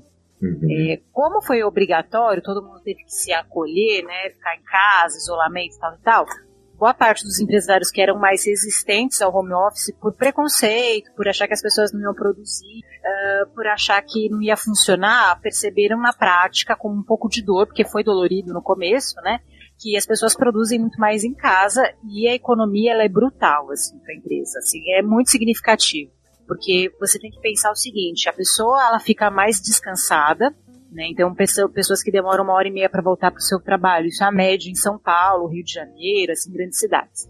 A pessoa está mais descansada, fato. né? Então ela vai produzir mais. É, a maioria das coisas que a gente faz, serviços administrativos e tal, mesmo atendimento ao cliente, você hoje consegue, você tem tecnologia para fazer remotamente. A mesma coisa processo seletivo. Você consegue fazer o processo seletivo de cabo a rabo remoto. Se você sente a necessidade de conhecer a pessoa pessoalmente, eu vou te dar uma má notícia. Você provavelmente é uma pessoa racista e preconceituosa. Por que, que você quer tanto ver essa pessoa fisicamente? Você quer ver se a pessoa é gorda, se ela tem um braço esquisito, alguma coisa. Por que, que você tem tanto que ver a pessoa pessoalmente? Entendeu? Então, desculpa trazer as más notícias. As empresas que realmente são evoluídas, que não tem tanto preconceito, não vou falar tanto, né? Porque já às vezes acontece, né? A pessoa está movimentando para, ela sabe que dá para fazer todo o processo seletivo remoto, as reuniões, gente, é um inferno trabalhar em empresa grande, nunca tem sala de reunião suficiente. Por que as pessoas têm que estar fisicamente no mesmo lugar se hoje a gente tem uma ferramenta tão boa, tá todo mundo gravando cast cada um na sua casa e tá todo mundo entendendo bem, funcionando bem, gravando bem, tá tudo, né? Não tem porquê. É. Tô E as empresas, elas- É, confortável. super confortável, não tem, não tem o que falar, né? Então, assim, é, o ano passado já tinha crescido em torno de 30% o home office, então já vinha, se você pega os números do ano passado, né, do ano anterior, já tinha crescido 30%, esse ano a previsão é de crescer mais 50%, é, e a tendência, mas aquela empresa que é idiota, eu vejo gente falando, tem que é, entrar no Zoom, ficar o dia inteiro online no Zoom pra pessoa ver ela trabalhando. Então tem empresa, É muito retrógrado, cara. é, aí cabe, cabe do colaborador, é aquilo que eu falo. Quando você está trabalhando, você tem a opção de procurar emprego, você não precisa escolher qualquer coisa, né? Por isso que é a magia de você procurar emprego estando empregado, né? É diferente quando você está desempregado que você está mais necessitado, né? Então, cara, procura outro lugar e, e as pessoas, isso vai acontecer, o que o Kaique falou, com certeza. Pessoas que realmente trabalham em TI, que, que a função você consegue fazer 100% em casa, elas vão escolher trabalhar numa casa maior, que tem um escritório, que tem um ambiente adequado. É, você tem grandes empresas, por exemplo, Nubank, que não voltam esse ano. É, não gosto da XP, mas enfim, XP não volta esse ano. Várias empresas não vão voltar esse ano porque sabem que funcionam bem. É, e aí, qual que é o lado bom, assim, quando a empresa grande ela faz isso? Aquela empresa que é menor, que às vezes é mais conservadora, enfim, ela vai seguir aquela tendência de quem é a maior. Então, quando você tem essas empresas muito grandes tendo essa moção, a chance das menores e médias fazerem a mesma coisa é grande. E é isso que eu espero, porque realmente não tem. é, eu- a gente faz alguns estudos dentro da área de RH que fala não tem por que essa pessoa trabalhar no escritório, é muito mais caro. A pessoa produz menos, mas é o que? As pessoas elas acreditam que você só trabalha quando você está ali, sobre o olhar do chefe, do empresário, né? Outra coisa E isso caiu acho... por terra agora com o isolamento, graças a Acho Deus. que outra coisa ruim, esse do Zoom, ai, vamos fazer uma videochamada. Pra quê? Pra quê? Ai, vamos todo mundo passar maquiagem. Pra quê? O mundo tá muito bom com a gente usando pijama. Para! Para, gente. A melhor coisa do mundo foi não precisar se arrumar. Não, se- não entendi essa daí. Ah, não, vamos, vamos se arrumar. Se, se eu não me arrumo, não me sinto produtivo. Meu bem, o que, que é isso? É de que é uma coisa que as pessoas têm que normalizar que a maioria das reuniões podem ser resolvidas com e-mail, cara. É. Nossa. Não, e agora. Para desse negócio de ter que ficar falando. Aí, pra, cara, nossa, aí você entra numa chamada pra ficar.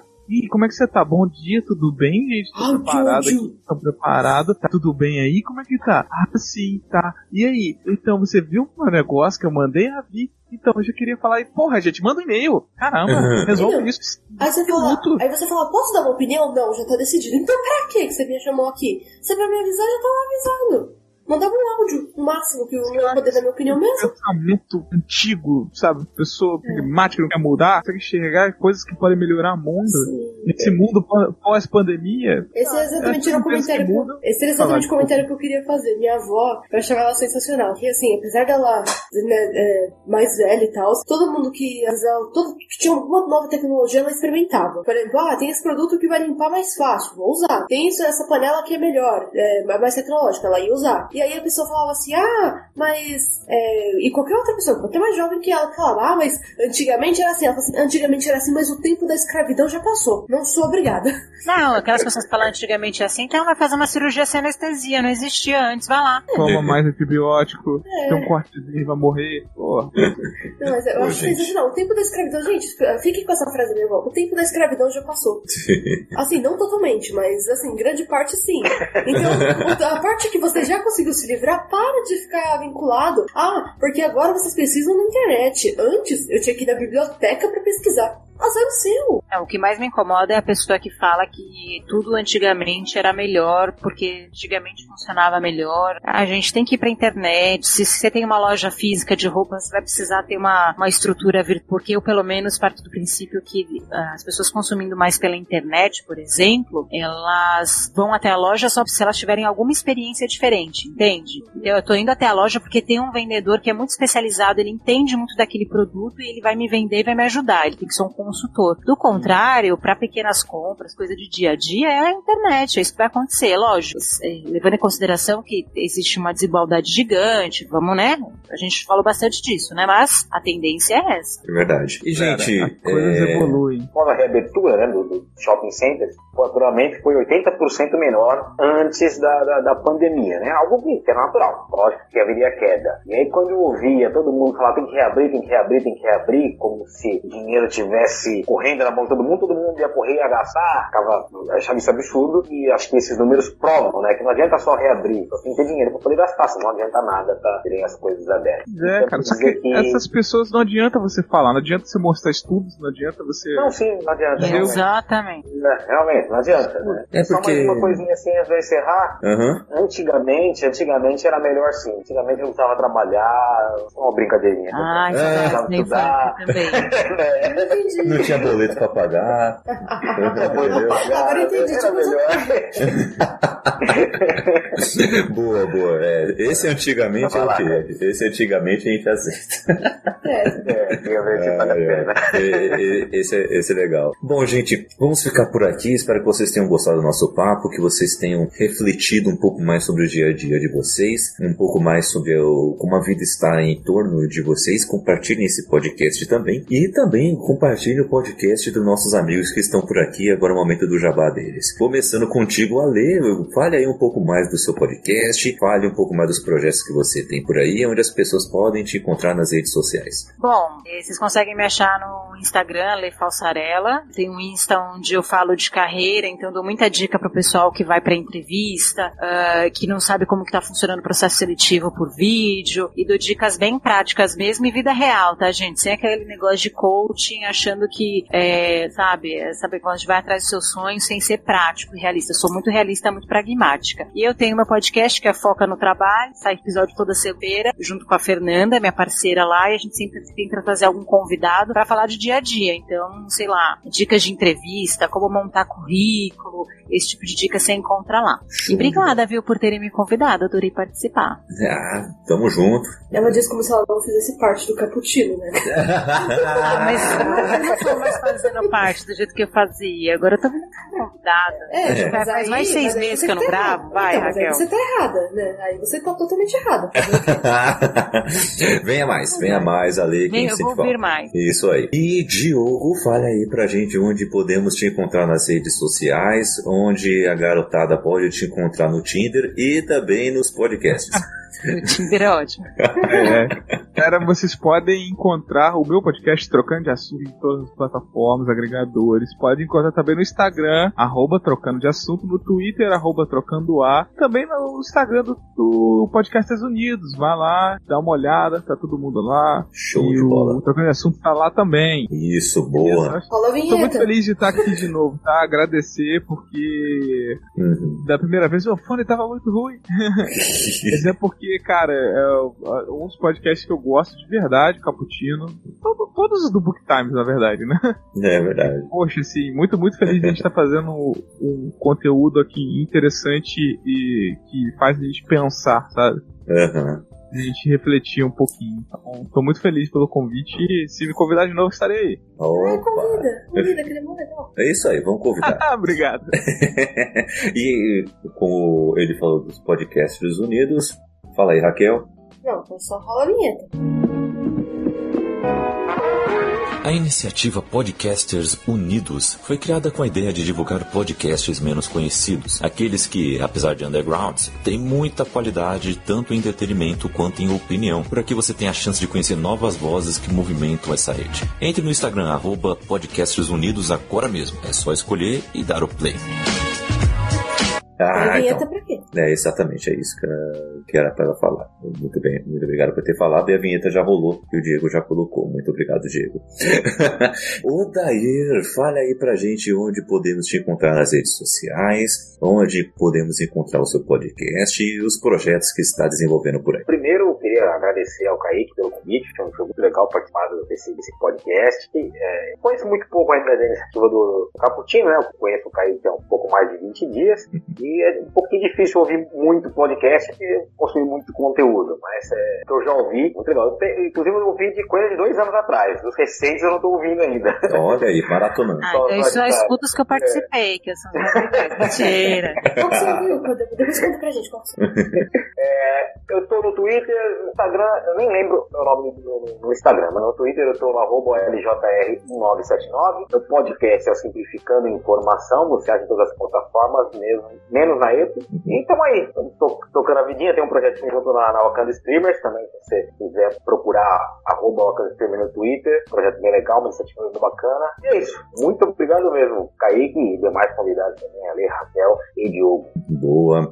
E falando sobre Wakanda Streamers, uh, vocês encontram um pouco mais um link aí na descrição. Wakanda Streamers é uma iniciativa para reunir criadores de conteúdos negros e negras, é, começando desde streamer de, de game até podcaster como nós, até youtuber, é, músicos, é, RPGista, tem tudo. a galera muito boa, muito talentosa que está aí produzindo conteúdo nas internetas e que não estava tendo tanta visualização assim por causa de toda a estrutura que temos. Então nos unimos e juntos estamos aí focados em deixar a, a esse, essas informações todas mais em evidência para vocês. Conheçam um pouco mais aí no link que tá, tá na descrição, que é o link aí do, do Twitter. Também estamos no, no Instagram e tem vários projetos novos chegando por aí, então fiquem de olho, viu? Raquel, onde a galera pode te encontrar nas redes sociais? Tem o Instagram, que é Raquel Machado. Não, meu Twitter, que eu não sei qual é, você não uso, né?